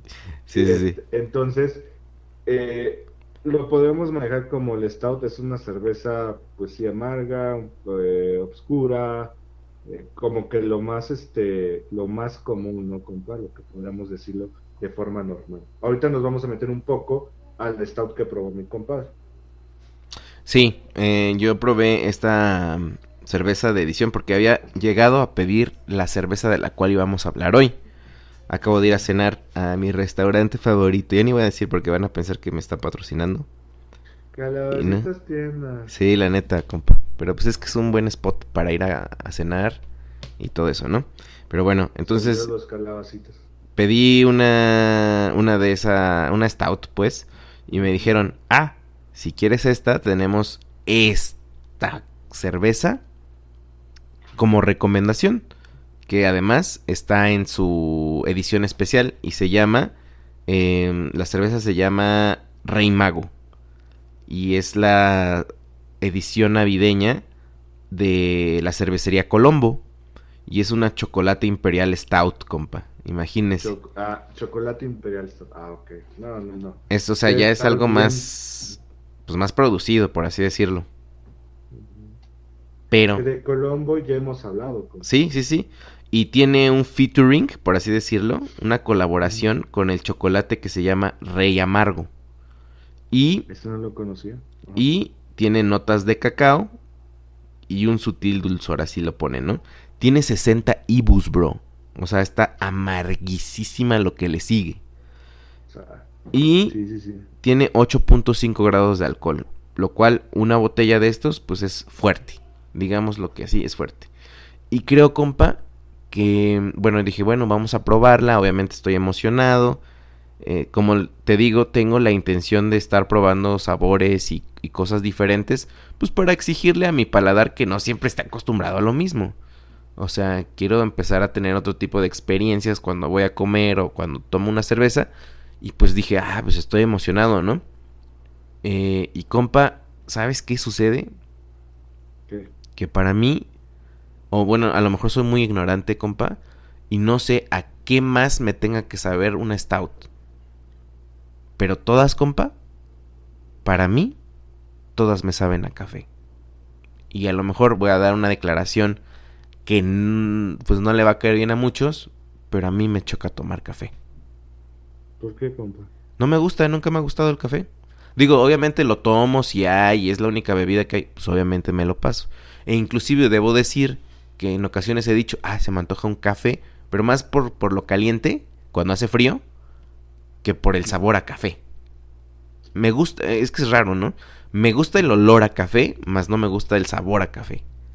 Este, y eso, mm, pues es el, mi principal conflicto con las stout. Y déjame te cuento una experiencia. Este, hace poco estaba invitándole a una persona, oye, Eva, pues hay que tomar cerveza artesanal y quién sabe qué. Y me decía, no, es que no me gusta la cerveza artesanal. Y yo, ¿qué? Y este, me dijeron, no, pues es que sabe a café. Y creo, compa, que mucha gente tiene esa impresión porque sí es cierto. Las primeras cervezas artesanales que se, que, que se dieron a conocer, posiblemente en México, fueron de corte stout, ¿te acuerdas? Sí, sí, sí. Por ejemplo, la Minerva. La- sí, las amargas, sí. amarguísimas. Entonces, eh, pues eso obviamente, si no te gusta el café, como a mí, pues va a ser un problema de entrada. Porque son fuertes en ese sentido. Pero como te digo, a lo mejor yo dije, bueno, vamos a entrarle. Pero compa, siempre me saben igual. Entonces no sé cuál es la diferencia, cómo diferenciar. Y aquí, la verdad, hago un llamado a que nos ayuden a, a saber cómo, a saber apreciar, no tanto en maridaje, sino saber cómo diferenciamos los amargores de la stout. Porque creo que se encierra mucho en el sabor a café y punto. Ok. Lo que usted probó, compa, por lo que me dijo de los grados de alcohol, el, el amargor. todo Acércate a tu que- micrófono, bro. Perdón, lo que pidió fue una Imperial, eh, o el estilo es una Imperial Russian Stout. Les voy a leer un poquito.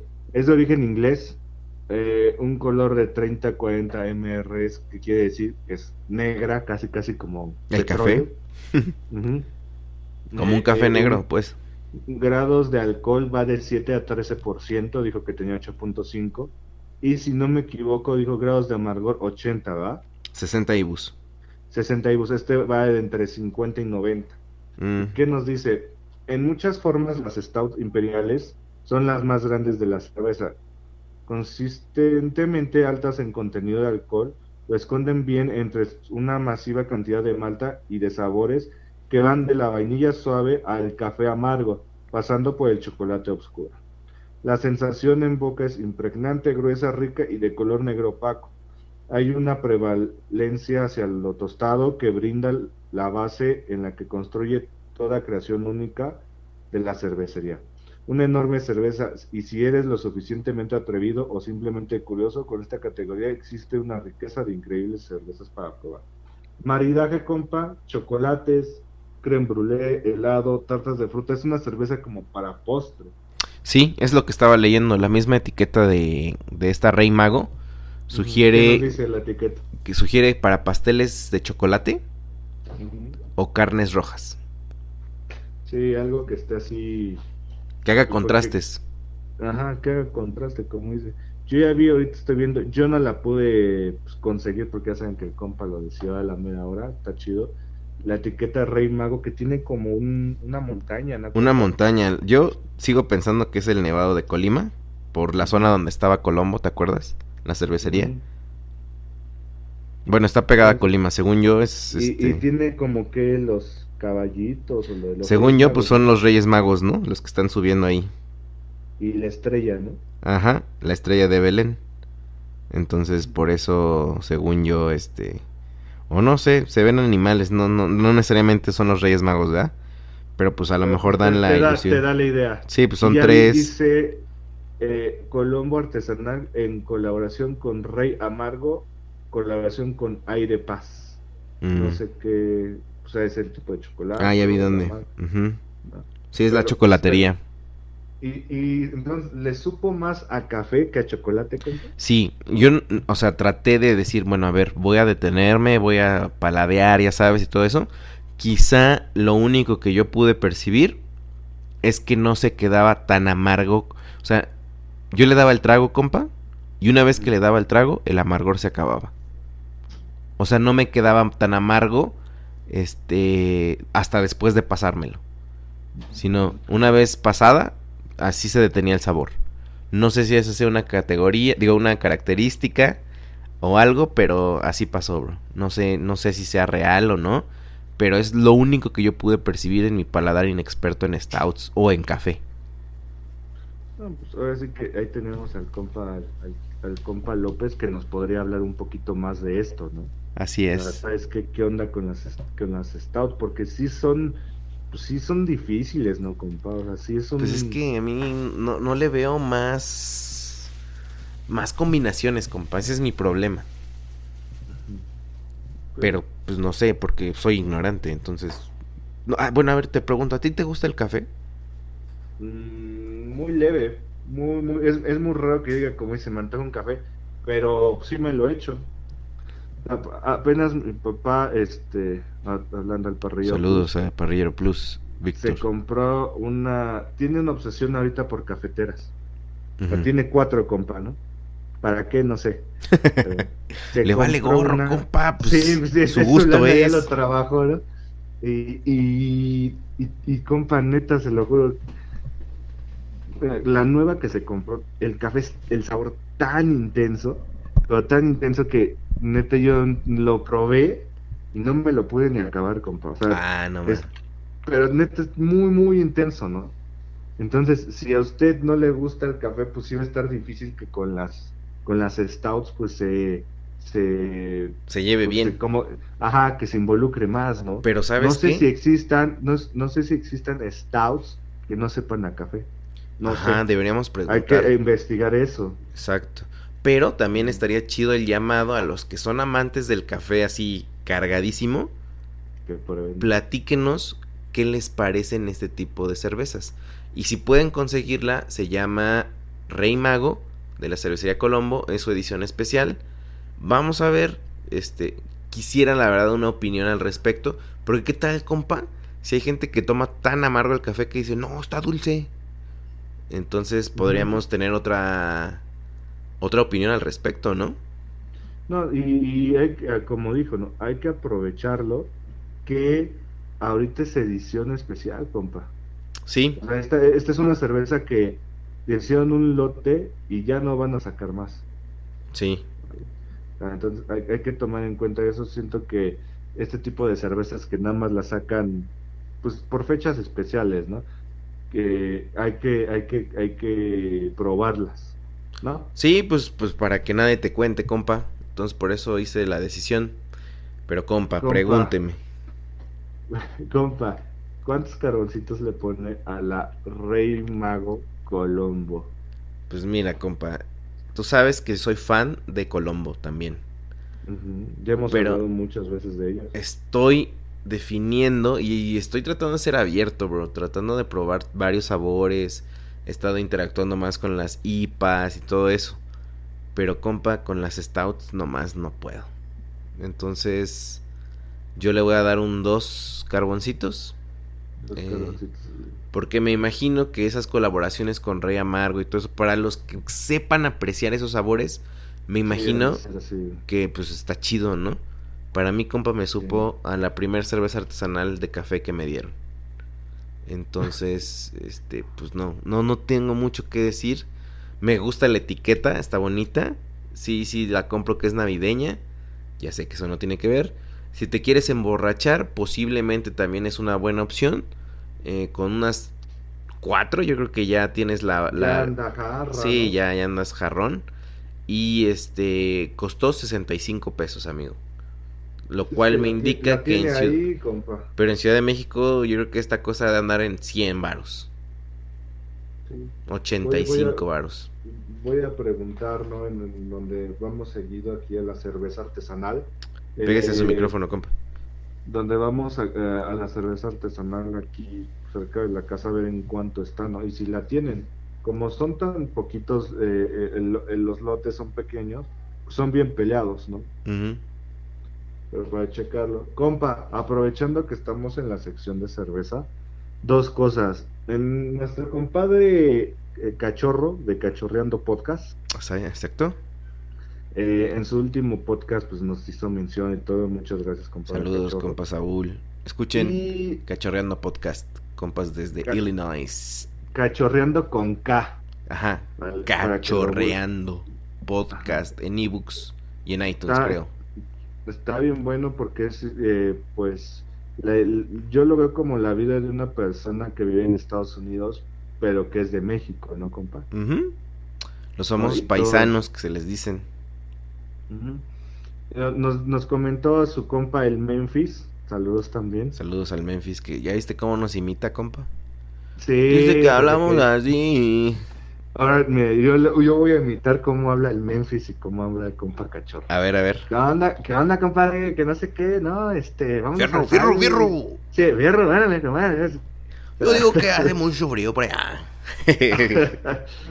son los diferentes este la diversidad acentos, ¿no? La diversidad de acentos que tenemos en nuestro país, México. Sí. Y nos, nos preguntó, el compa Memphis viene para acá, para México, y nos preguntaron de algunas cervezas que le podemos recomendar. El compa Memphis dice que le, gustan las Stouts y las Box. Ah, mira. y las Viena, decía que las Viena. Ah, sí. Las Stouts eh, compa Memphis, este, pues échese la Ticus de cervecería eh, Uy, pero yo digo que esa le vas a ver a, agua, compa. Yo creo que es la, más benevolente de todas las stouts que he probado. Esa para que veas, es la más leve. Pues, o, o por qué no, o que se eche también esta, esta cerveza que, acaba de hablar, ¿no? La, la Colombo, la, la Rey Mago. Sí, a ver, compa cachorro, si usted sabe que el, compa... No, no, no, pero no sé si el compa Memphis sí consuma podcast. Ah, ok. Este, compa cachorro, si usted nos escucha, dígale al compa Memphis que busque la, la Colombo Rey Mago en Durango. A ver si hay. Y si no, que busque la que dice mi compa, la Ticus de Colimita. Y que nos diga su experiencia para este pues para que vayan calándole y además pues pásele el podcast, dígale, compa, ya escúchalo, ya, ya hablaron de ti, ya eres famoso y llevas dos, dos podcasts. Este... Y, también nos pidió de la BOC que ahí le recomendaría la cerveza jabalí, que ya hemos hablado de, esta cerveza. Esa para que veas está chida, a mí sí me gusta mucho la jabalí. Entonces ahí, compa Memphis, chequese la Ticus o la Rey Mago o la jabalí, ¿no? Ándale, ahí y nos platicas, compa este, qué te parecieron. Y pues eh, nos encantaría que también empezaras a dejar algunos comentarios al respecto, ¿no? La verdad sí nos llama la atención.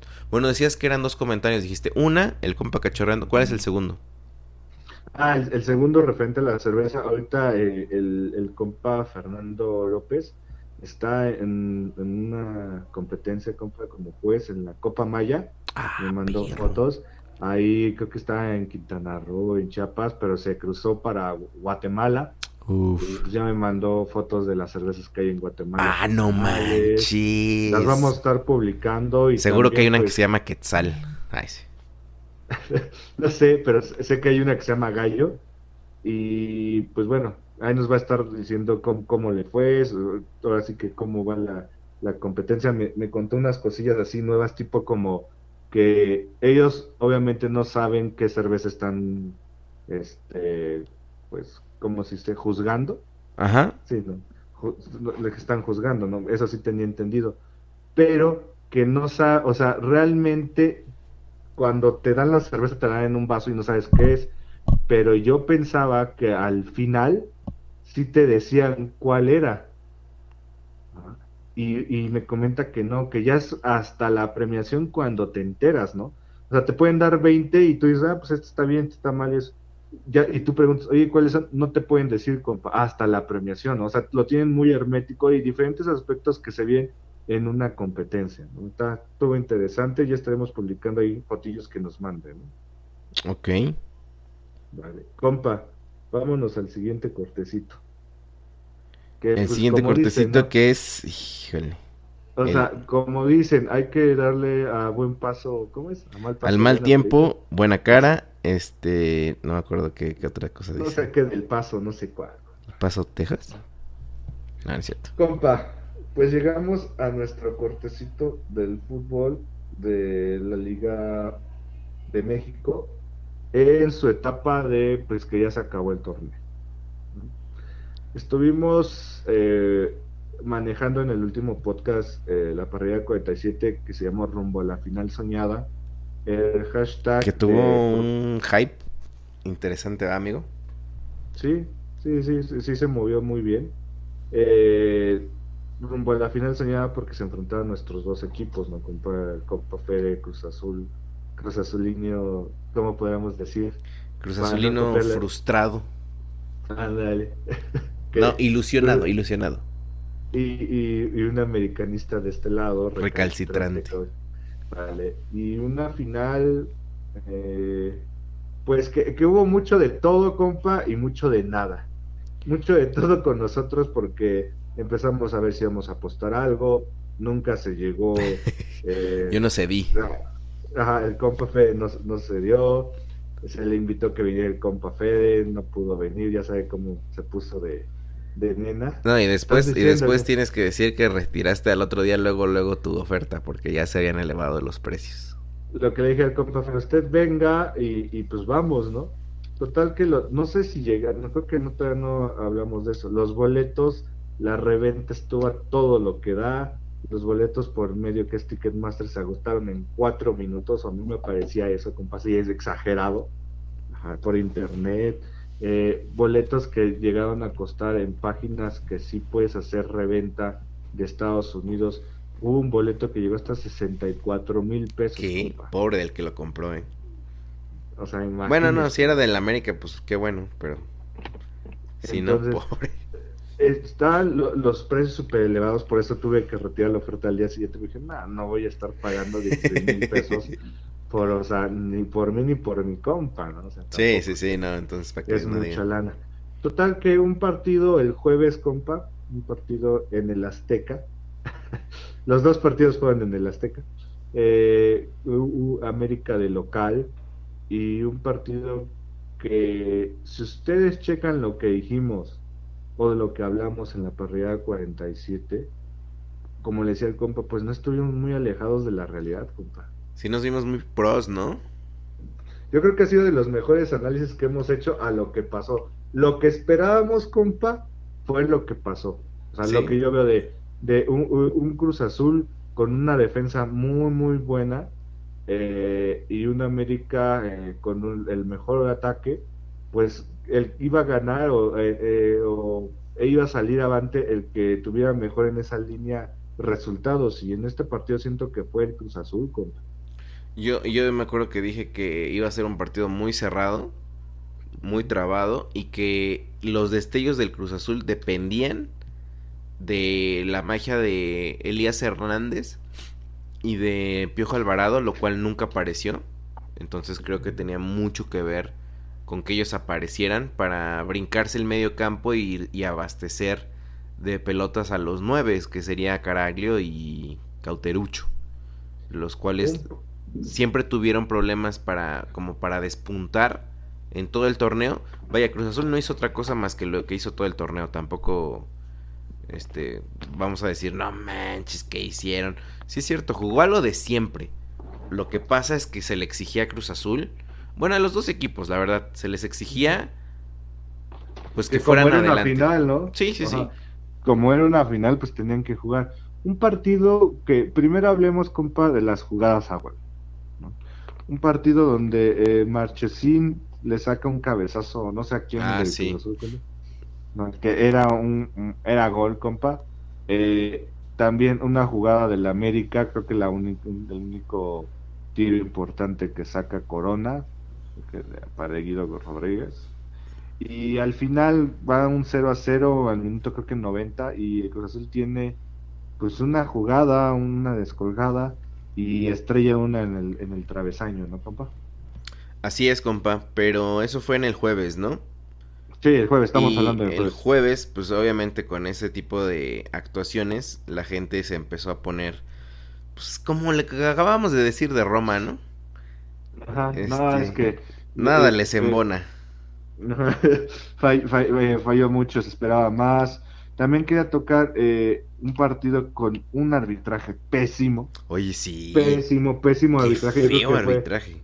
Yo creo que ese, ese chavo ya se quemó. Un, un- Estuvo muy raro. Hubo tres jugadas que, que sí, o sea, compa, honestamente, uno que no es árbitro, uno que no tiene el famoso VAR, pues luego, luego las ve, ¿no? O sea, luego, luego las ve y no necesitas la repetición. O sea, fueron tan claras.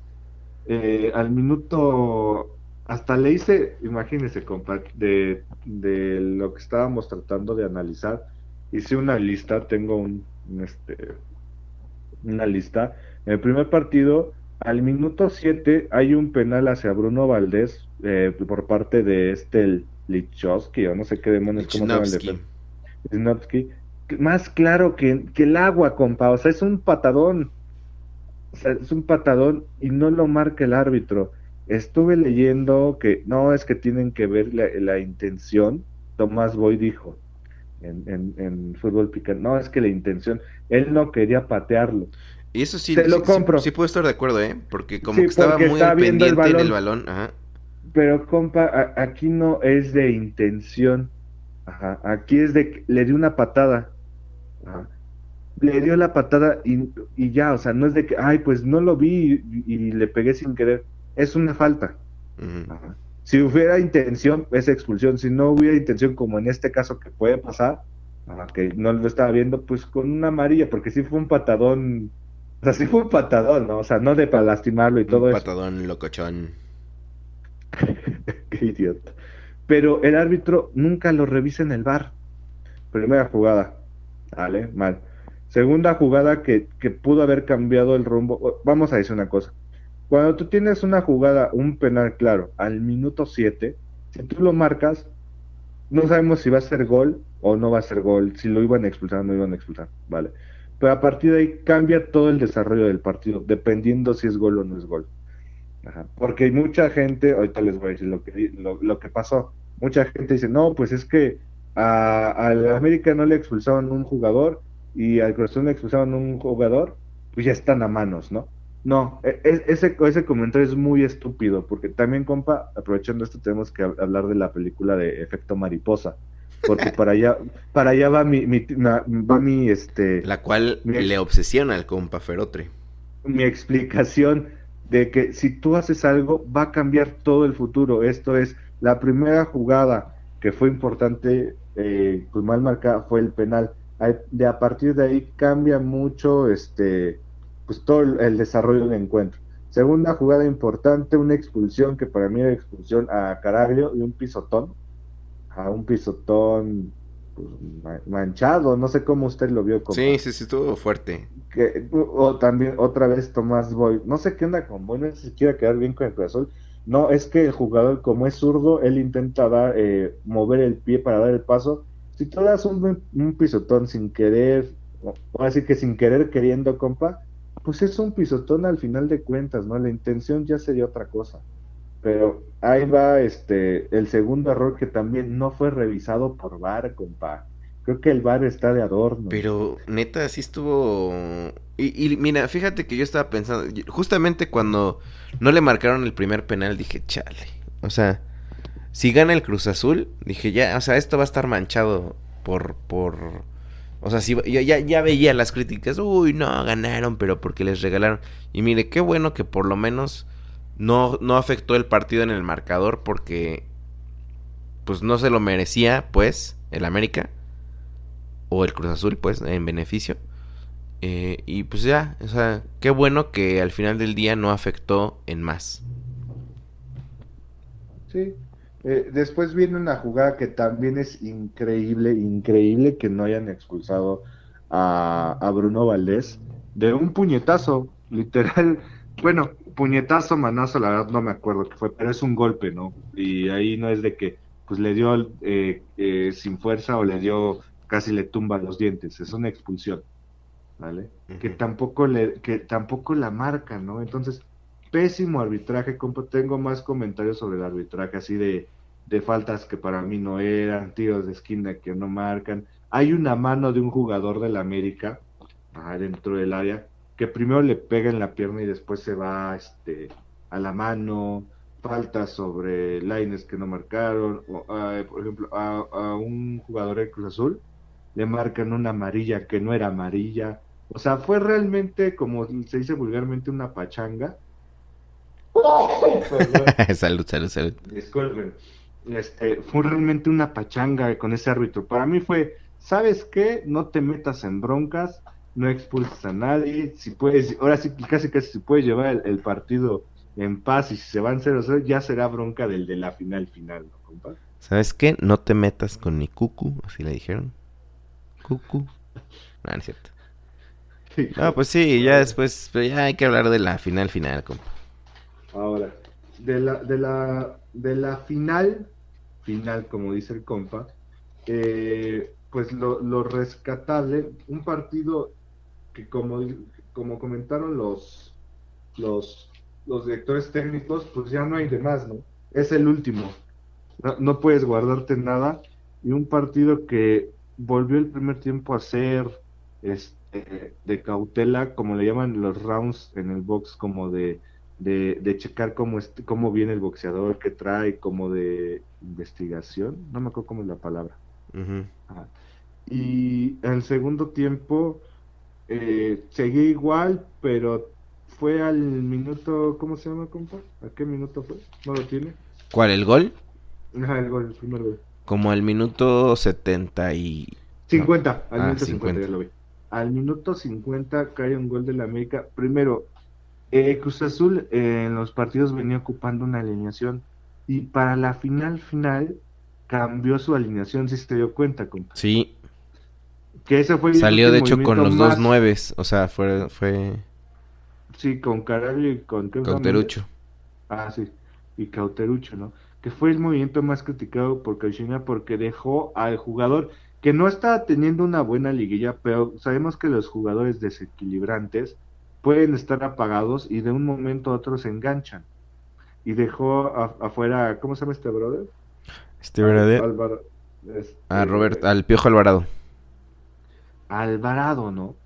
Entonces fue muy criticado. Al eh, viene una jugada, ajá, viene una jugada de, por la, ¿cómo le diré? Minuto 50 empezaban ya, la, no sé si la presión, el querer atacar más, el, el, el impulso. Y vi una jugada por parte de Corona, un despeje que yo siento que se acelera. Le toca el balón a un jugador que está en medio. Siempre, bueno, cuando yo jugaba fútbol y estaba en escuela de fútbol y eso, lo que te comentaban como con lo que te comentaban de, en la defensa, es que un, tú como defensa te tienes que abrir, o sea, irte a las laterales. ¿Por qué? Porque un jugador que está eh, eh, o sea, en la parte del medio, como los defensas centrales, eh, es más difícil que tú puedas ver a quién tienes, o sea, como de contrario. Siempre, si te das cuenta, cuando un, un portero toca para empezar una jugada, pues lo hace las laterales ¿Por qué? Porque tiene mayor visión el compañero que va a recibir el balón, no el central que está casi casi de espaldas a la persona que viene. Y eso es lo que siento que le pasó a ¿cómo se llama? Contención, este Marcone. Iván Marcone. Ok. Lo que le pasó a Marcone. Corona se la, Marcone está en medio, se la manda y no ve que le, le llegan casi dos jugadores de la América. Eh, Peralta le quita el balón, le queda el balón a modo a Edson Álvarez que tira, creo que, pues el gol de su vida, ¿no? Porque yo nunca había visto que le pegara tan bien, ¿no? O sea, casi casi al ángulo. Y, agarra adelantado Corona. Sí, por, por lo, por, lo mismo. No, estaba mal, en mala posición, ¿no? A partir de ese gol, compa, este, pues cambia mucho, ¿no? Cambia todo el... No, pues condiciona el partido. Como dicen, ¿no? El táctico, es, el gol es el táctico, ¿no? Del fútbol. Eh, Cruz Azul empieza a hacer los movimientos, Caixinha mete Alvarado. Tuvo una jugada Alvarado, compa, que se llevó como a cuatro. Sí, sí, sí, sí, sí, yo, sentí ahí que era el gol porque se, la dejó a, Cauterucho y Cauterucho pues le quiso como que se, se enredó, no sé qué demonios pasó, ¿no? Sí, no más. Yo ahí dije, no, ya nos empataron, ya valió el, ya valió que es aquí, ¿no? Entonces, eh, después, pues ya era a esperar el Cruz Azul del América y en un contragolpe, pues finiquitar, ¿no? O, hincarles el diente. Que fue lo que pasó en una jugada que viene un, un, se descuelga, una jugada muy buena, pues fue un despeje, creo que de Marchesín peina Henry Martin eh, conduce Cecilio Domínguez, tira y deja, no, no sé usted cómo vio, compa, que si dejó el coronel rebote, o si estaba muy fuerte para, o sea, para tratarla de echar a un lado. Híjole, es que no, ¿cómo saberlo, compa? Digo, no me puedo poner como usted. Yo ya sé qué vas a hacer yo ya te conozco. Pues no, pero pues no sé, yo no soy corona, ¿verdad? Como para que pues, saber lo que pasó. Yo, sí lo, yo sí lo conozco desde 18 Usted no conoce nada, compa. Usted no sabe ni de lo que deja, queda el rebote. No, no me cambies la conversación. Ah, otra vez. queda el rebote. ¿Cuántas se tomó? Compa, anda muy agresivo. Una, compa. Pero estaba bien pegadora. Ándale, pero de 8. Queda el, el, el, rebote en el área, en el área chica, grande, casi por el manchón penal pues viene de nuevo Edson Álvarez y pues, le pega y gol, compa. Eh, datos interesantes, compa. Yo no había visto, ahí le va este dato, eh. Yo no había visto que un equipo no tuviera algún tiro a gol, estadísticamente hablando. Es que estaban bien cerrados, compa, estaban cuidándose mucho. Y Cruz Azul no tuvo ningún tiro a gol, compa. El único tiro que se puede contar como gol y no fue directo, o sea, no lo sacó ni Marchesín, fue un centro que hizo este. No, no es. ¿Cómo se llama la lateral? El, que estaba en el América. Este. Que fue campeón. Aldrete. Aldrete, que fue un disque centro que salió como centro tiro y que pasó a ser por arriba de la portería. Para mí, o sea, lo sorprendente en una final fue que el Cruz Azul murió de nada, compa. Sí, básicamente yo, en mi interpretación de Cruz Azulino, compa, creo que estaba muy preocupado por no. por no cagarla, ¿sabes? Este, sin ver que la estaba cagando. Que justamente. Creo que, mira, yo creo que lo que hizo el Jerry Flores es un ejemplo de lo que pasó con Cruz Azul. Usted no cree nada. Ándale. Mira, si te fijaste lo que hizo el Jerry Flores, que fue un error Pues la desesperación. Mm, sí, exactamente. Bien dicen que. La impotencia, la impotencia. Bien dicen que el camino al infierno está empedrado de buenas intenciones, compa. Ah, caray, eso sí no me la sabía. la compa. Y tiene mucha razón, compa. O sea, al final del día, ¿de qué sirvió? O sea, una buena intención no te sirve para nada, compa. Lo que tenías que hacer en una final, sí es cierto tenías que evitar o aguantar el cero. Pero también tenías que, golpear, compa. O sea, al final del día de la América, eso fue, eso fue lo que lo caracterizó toda la, toda la temporada. Y también vamos a decir, compa, que lo que caracterizó al Cruz Azul fue la defensa. Sin embargo, como decíamos, la final ya tenías que abrirte, tenías que ganar. Yo no sé si... Tenías que proponer. Exactamente, yo no sé si... Y ves que yo decía que posiblemente esa final se iba a penaltis. Porque yo creo que ese es a lo que le tiraba Cruz Azul. Este, aguantar, aguantar, porque también sabía, me imagino yo, que su debilidad, la debilidad del América, Los penales. Eran los penales. Entonces, eh, pues no le salió. Y además, pues lo hizo mejor el América. O sea, al final del día lo hizo mejor. ¿Por qué lo hizo mejor? Porque metió gol. Por esa sencilla razón. No que haya hecho un partido excelente la América, no, no, no. Pero como dice, pues metió el gol, ¿no? Mínimo propuso un poquito más que lo que propuso el, Cruz Azul. Yo creo que es que el Cruz Azul no propuso, compa. El, Cruz Azul estuvo aguantando lo que, lo que hacía el América. Entonces, pues eso pagó los platos perdiendo una segunda final, ¿eh? Con el América, o en una tercera en la historia, este, pero una segunda en los tiempos recientes. O sea, espere, vamos rápido con los datos. Cruz A ver. Azul, somos 10 finales perdidas en su historia. Eh, y lleva una racha de 6 eh, finales perdidas consecutivas. o sea, eh, esta del América, la del 2013 con América, 2009 con Cruz Azul, 2008 con Toluca, contra el Santos en el 2008, contra Pachuca en el, en el 99, ah, y ya ah, después fue el pues el campeonato que tienen. El América con este triunfo, con esta victoria, suma 13 títulos que lo colocan como el máximo eh, eh monarca, equipo. Ganador. Pues de, ganador de la Liga Mexicana con 13 títulos, se despega de las Chivas. Eh, el, ha perdido también, el América de las finales, ha ganado 13 finales y ha perdido 5 finales contra, el Cruz Azul, contra los Pumas, contra el Pachuca, contra el León y contra el Tigres.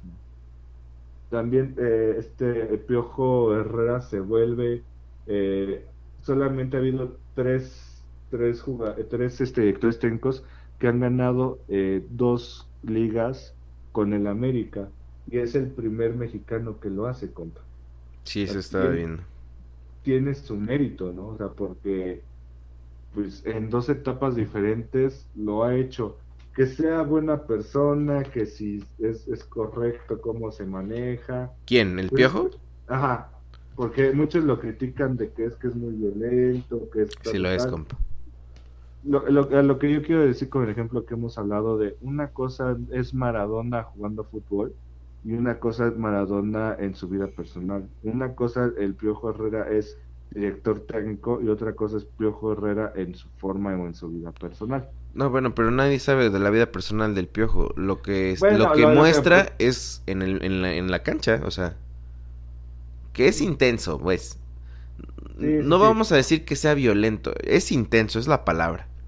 Y es intenso para reclamar, y es intenso para dirigir, y es intenso para regañar, entonces, pues hubo mucho, mucho, la, honestamente, yo me emocioné más con la, con la otra final, compadre. No, mames, es que la otra final, neta, fue la final de la década, bro. O sea, porque fue muy Digan lo que digan, la neta, esa fue la final de la década. Ah, fue muy, muy buena. Y esa me dolió muchísimo, bro. Esa me dolió. Yo creo que esa es la que nos tiene, compa, eh, traumados al Cruz Azul. Esa fue la final que más nos ha dolido al Cruz Azulino.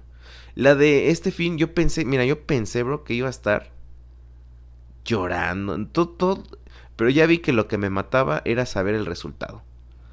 Y, y obviamente, obviamente yo quería que el Cruz Azul ganara, pero simplemente ganó bien el América.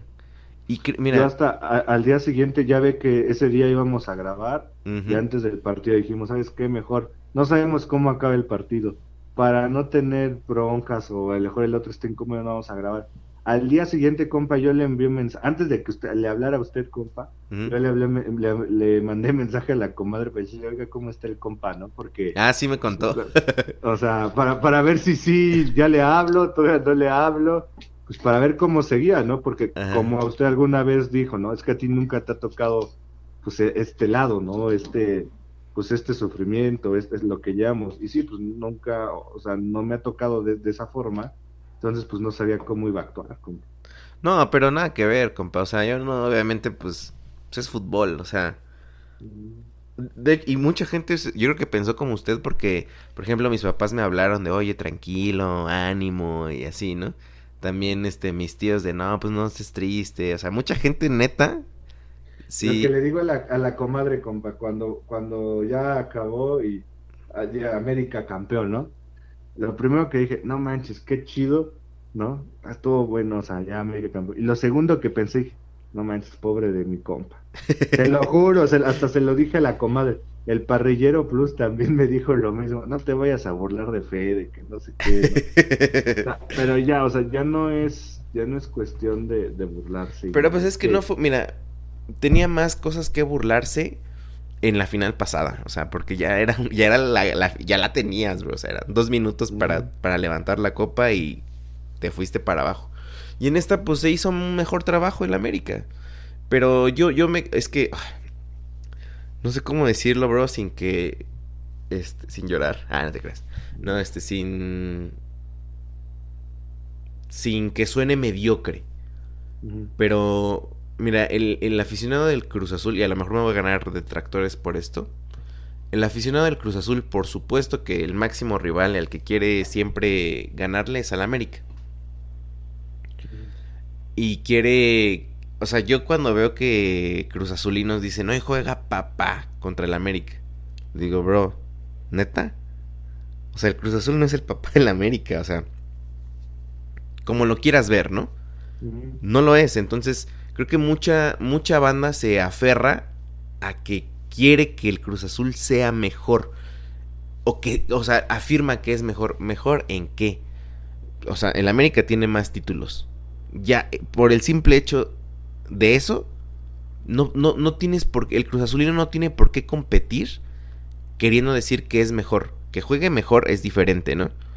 Pero, pues mientras no estemos como al nivel de Chivas, por así decirlo, no, no hablo del nivel que atraviesan ahorita de horrible, ¿no? No, Si sí, no- diga eso, compa. porque- Sino que el, el- el nivel de que él es, el Chivas es el único que ahorita tiene la tarea, por así decirlo, de alcanzar al América y que no se le despegue más en, en los campeonatos para que puedan estar parejo. Creo que una de las cosas que mantenía un equilibrio brutal en las dos aficiones, del América y Chivas, es que los dos estaban empatados en, copas. Y la cuestión aquí es que creo que el, el- Cruz Azulino quiere. eh, quiere decir que es más grande que el América. Y por el momento no lo puede ser. No sabemos si posteriormente lo pueda hacer, ¿no? ¿Cuándo va a ser más grande? Cuando tenga más copas. Simplemente. O sea, ya déjate de qué aficionados, este, quién llena más estadios, ya. O sea, quien tenga más copas va a ser el más grande. Y ahorita el, más grande es el América. Y eso le va a doler, pues nos duele a todos, ¿no? Pero pues es la verdad. Entonces, creo que el Cruz Azul, el, el aficionado del Cruz Azul tiene que superarlo lo más rápido, aceptando ese, ese, ese, ese punto. ¿Qué? Que lleva ya muchas más copas del América que Cruz Azul y que nosotros debemos de empezarnos a fijar en nosotros. Yo sé que si te digo esto, tú vas a decir, ah, es que eres bien conformista, eres mediocre. No es cierto. Mira, te voy a decir esto. El Cruz Azul ahorita tiene que eh, hacer un análisis, un balance de, de lo que pasó. Bro, llegamos en primer lugar. Ya sé que eso no, no importa. Para el Cruz Azul sí. O sea, llevaba tres años sin calificar. Calificó de primero. Se cambió de estadio. Llenó lo que no había hecho. Este. Llegó nuevamente a una final. La volvió a perder. Sí. Ganó una Copa MX. Esa no vale. Sí, pero ganó algo. O sea, Cruz Azul tiene que dar baby steps. Como me dice la señora productora.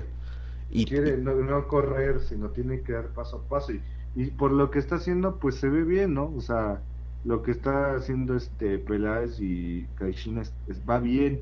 O sea, es un proyecto que no quieran tener resultados luego, luego. Ya tuvieron, ¿no? O sea, una Copa MX y eso, pero no se desesperen. Y tampoco puedo decir eso pues porque son 10 finales. Y como mencioné la otra vez que tú me dijiste, pues también si tuviera alas pudiera volar, sí es cierto. Pero si esas 10 finales se hubieran ganado, estaríamos hablando del máximo campeón del fútbol mexicano. Entonces, eh, creo que el aficionado, pues sí, entiendo que esté frustrado porque sí es frustrante, pero hoy escuché un comentario que me hizo pensar. Dijo, ah, entonces es que el aficionado del Cruz Azul parece que prefiere estar peleando por el descenso que ser subcampeón. O sea, le parece más honroso eso. Y pues no es cierto, o sea, ser subcampeón tienes, o sea, yo entiendo, entiendo, entiendo que no es no es conformismo, pero te indica que fuiste de los mejores. Y mientras más en más finales estés, más cerca está el título de llegar. Estaba viendo una estadística, compa, de que en los 45 torneos cortos que ha habido, Ajá. el Cruz Azul es el, el máximo subcampeón con seis torneos, con, con seis. El que le sigue es el Monterrey con cinco, ¿no? Mm. El América tiene tres subcampeonatos. O sea, sí llega, pero les falta ese kilo, ese gramo para el kilo, como, Sí, se dice sin embargo, tiene que seguir llegando. Si quiere ser campeón, tiene que estar en finales. sí, sí. Entonces, eh, eh, o sea, el aficionado del Cruz Azul no, no, no tiene por qué. Es que al final del día, yo te, yo te lo puedo decir, yo ni siquiera entiendo por qué le voy tanto al Cruz Azul.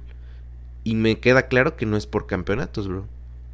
Tenía una estadística bien buena, compa, de que hablaban de, de los... ¿Por qué le llaman los, los, los cuatro grandes del fútbol mexicano? ¿no? Mm, Comentaban de que el Cruz Azul en los últimos 38 años solo tiene un campeonato,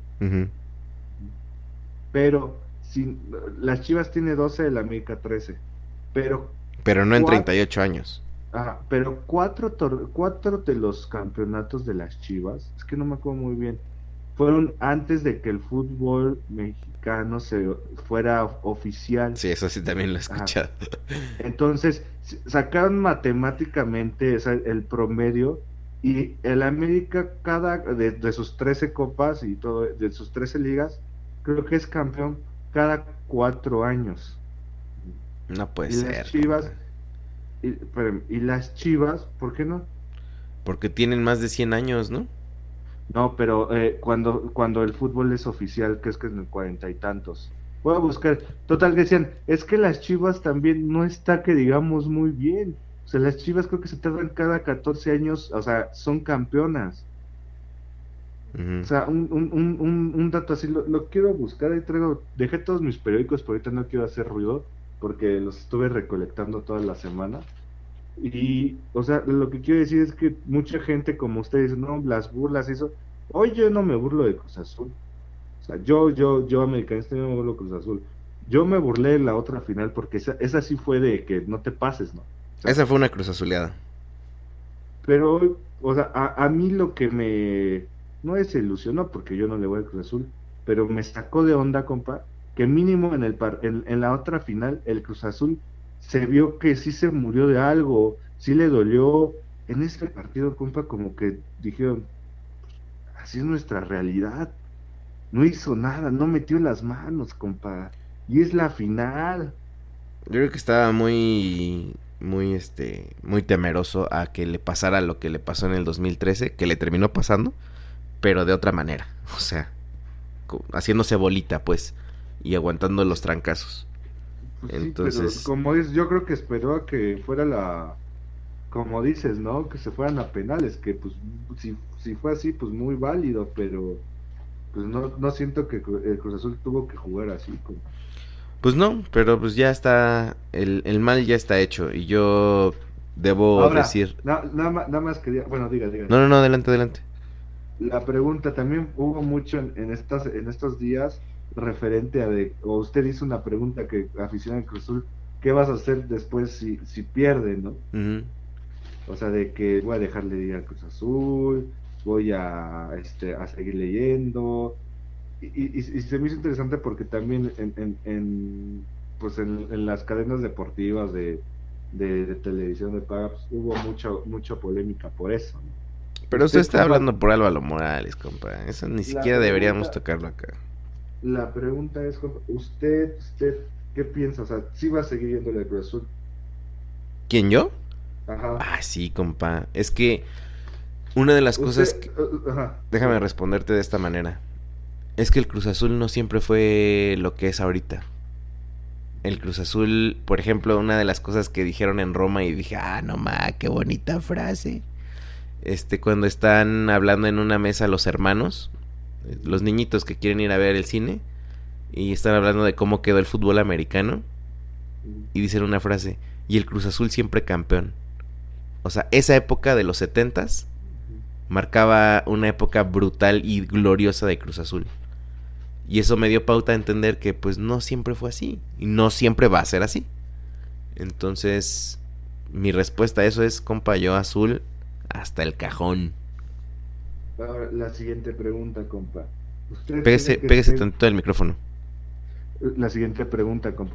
¿Usted está a favor o en contra de que las personas cambien de equipo? Ah, no, compa, pues a mí me vale gorro.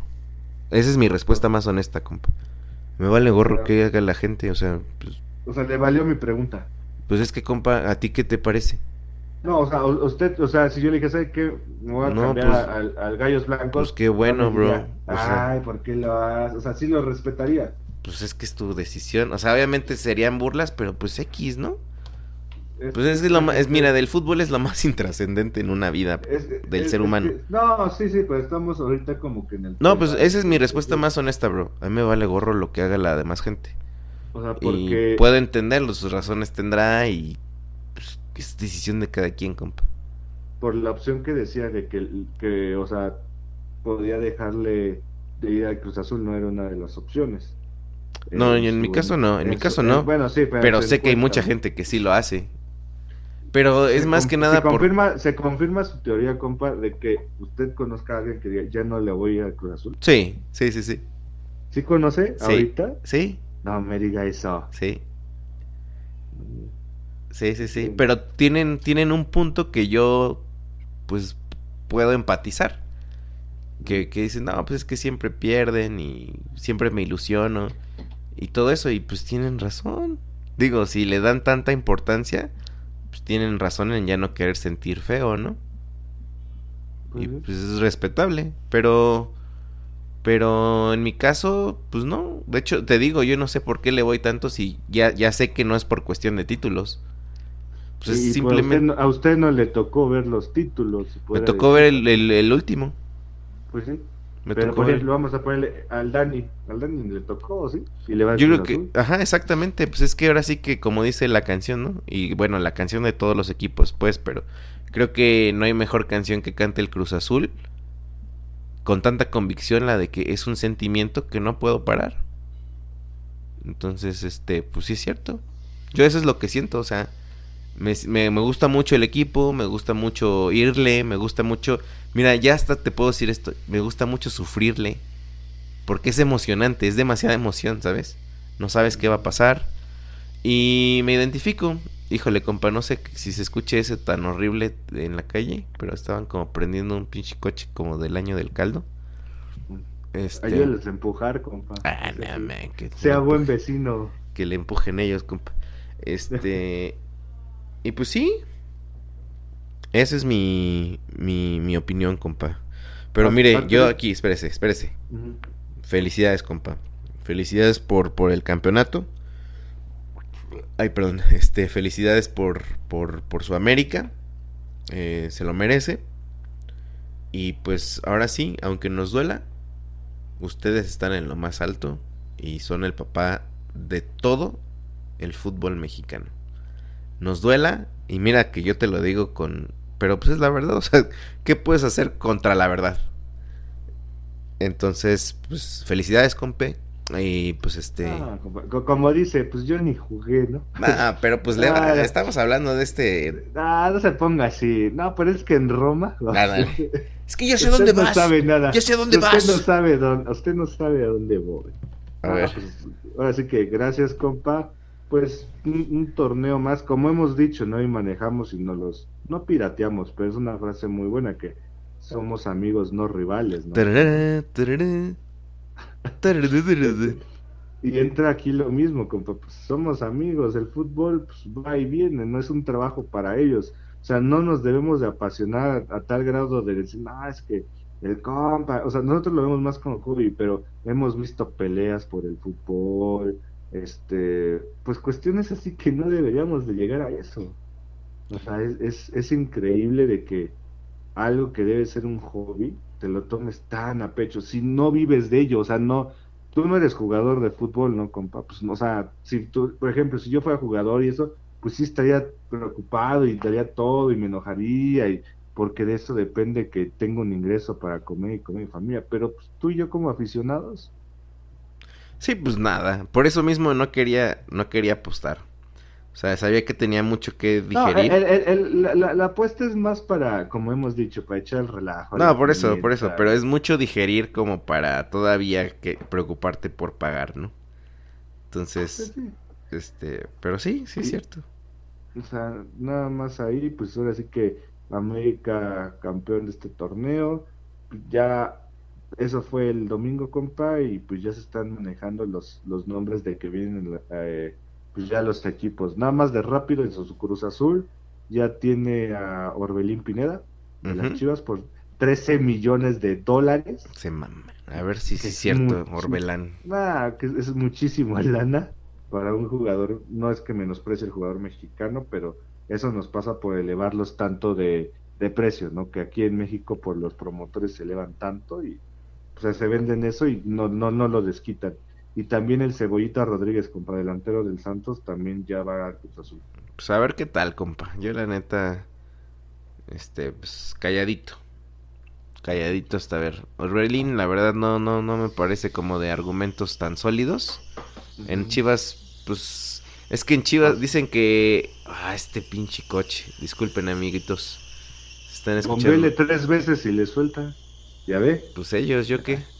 Este, bien dicen que en tierra de ciegos, el tuerto es rey.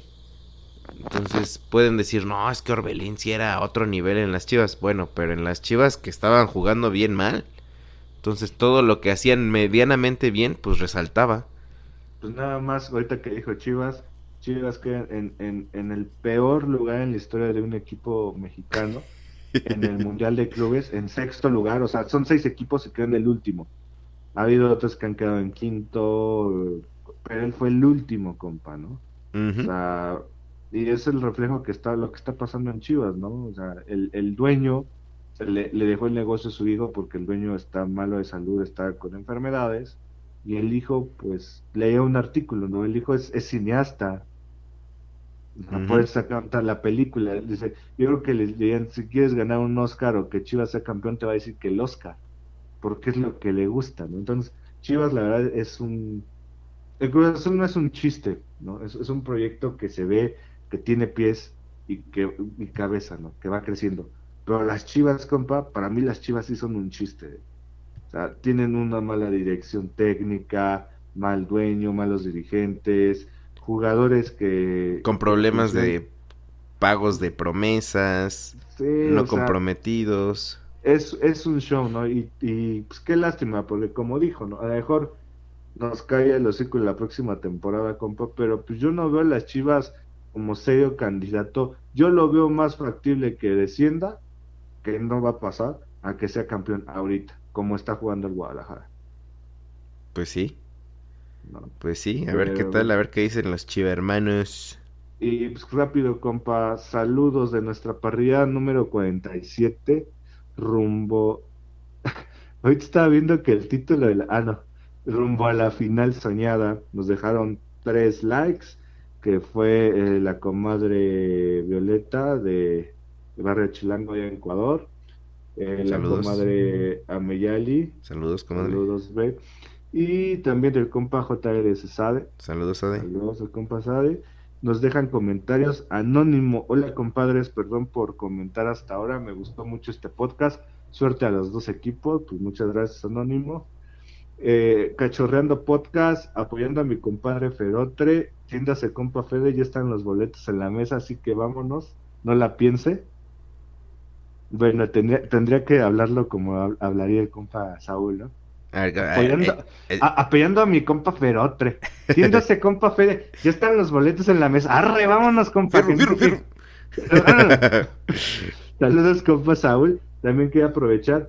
Yo creo que en, estos momentos no sabemos, hay que escribirle compa, compa ah, Saúl. A ver si ya. Ya, a, lo mejor ya nació la, la nueva cachorrita. Así es ya está, está vendida su esposa, pues mucha suerte, que todo salga y felicidades, la verdad. Y muchas, muchas felicidades, ¿no? Esperemos que sea, este, pues, todo muy bien y que sea su regalo de Navidad, ¿no? La, la cachorrita. Correcto. Y la comadre Violeta Castro nos deja eh, comentario que vaya el compa Fed a la final, es la final soñada, compa, rumbo a la final soñada de hashtag.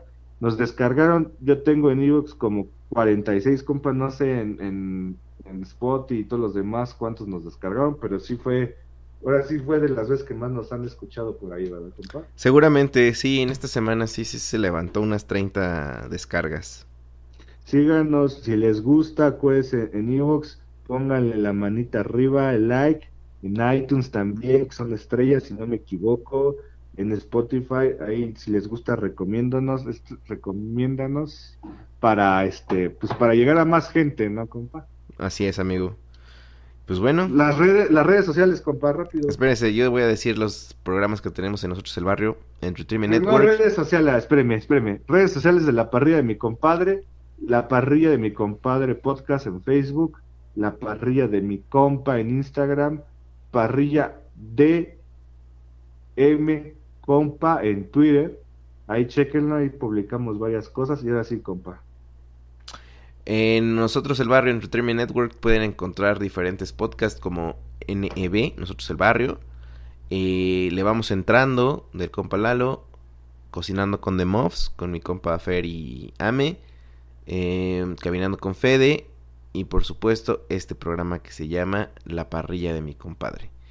Y Sí. visítenos nosotroselbarrio.com, redes sociales, arroba nosotros el barrio en Instagram, nosotros coma el barrio en Facebook y W E el barrio, We el barrio en Twitter. Entonces, para que estén al pendiente, nos apoyen y sigan sigan escuchando y déjenos sus comentarios, por favor, una valoración, un like, nos ayuda muchísimo. Mientras no tengamos Patreon, esa es la manera en la que ustedes nos, Nos pueden, pueden ayudar. apoyar, ¿no?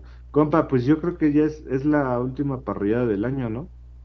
No sé, compa, usted ya tenía producida una Ah, parrillada. eh, pero es que esta va a ser como que nuestras posadas parrilleras, escúchela, pero como programa oficial, esta es nuestra Ah, bueno, última sí.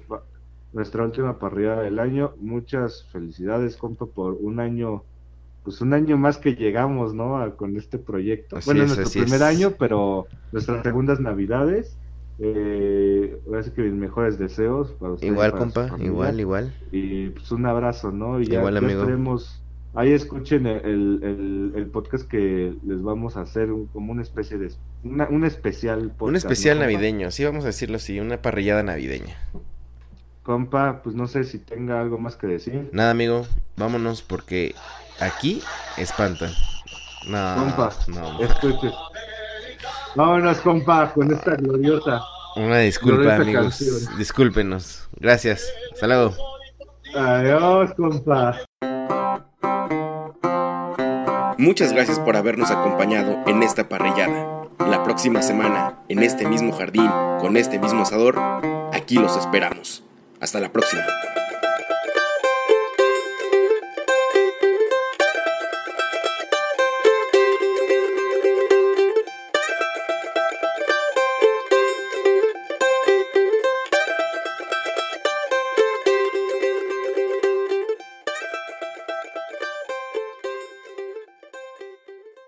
La parrilla de mi compadre podcast fue presentada por Nosotros el Barrio Entertainment Network. Para más contenido visita nosotroselbarrio.com.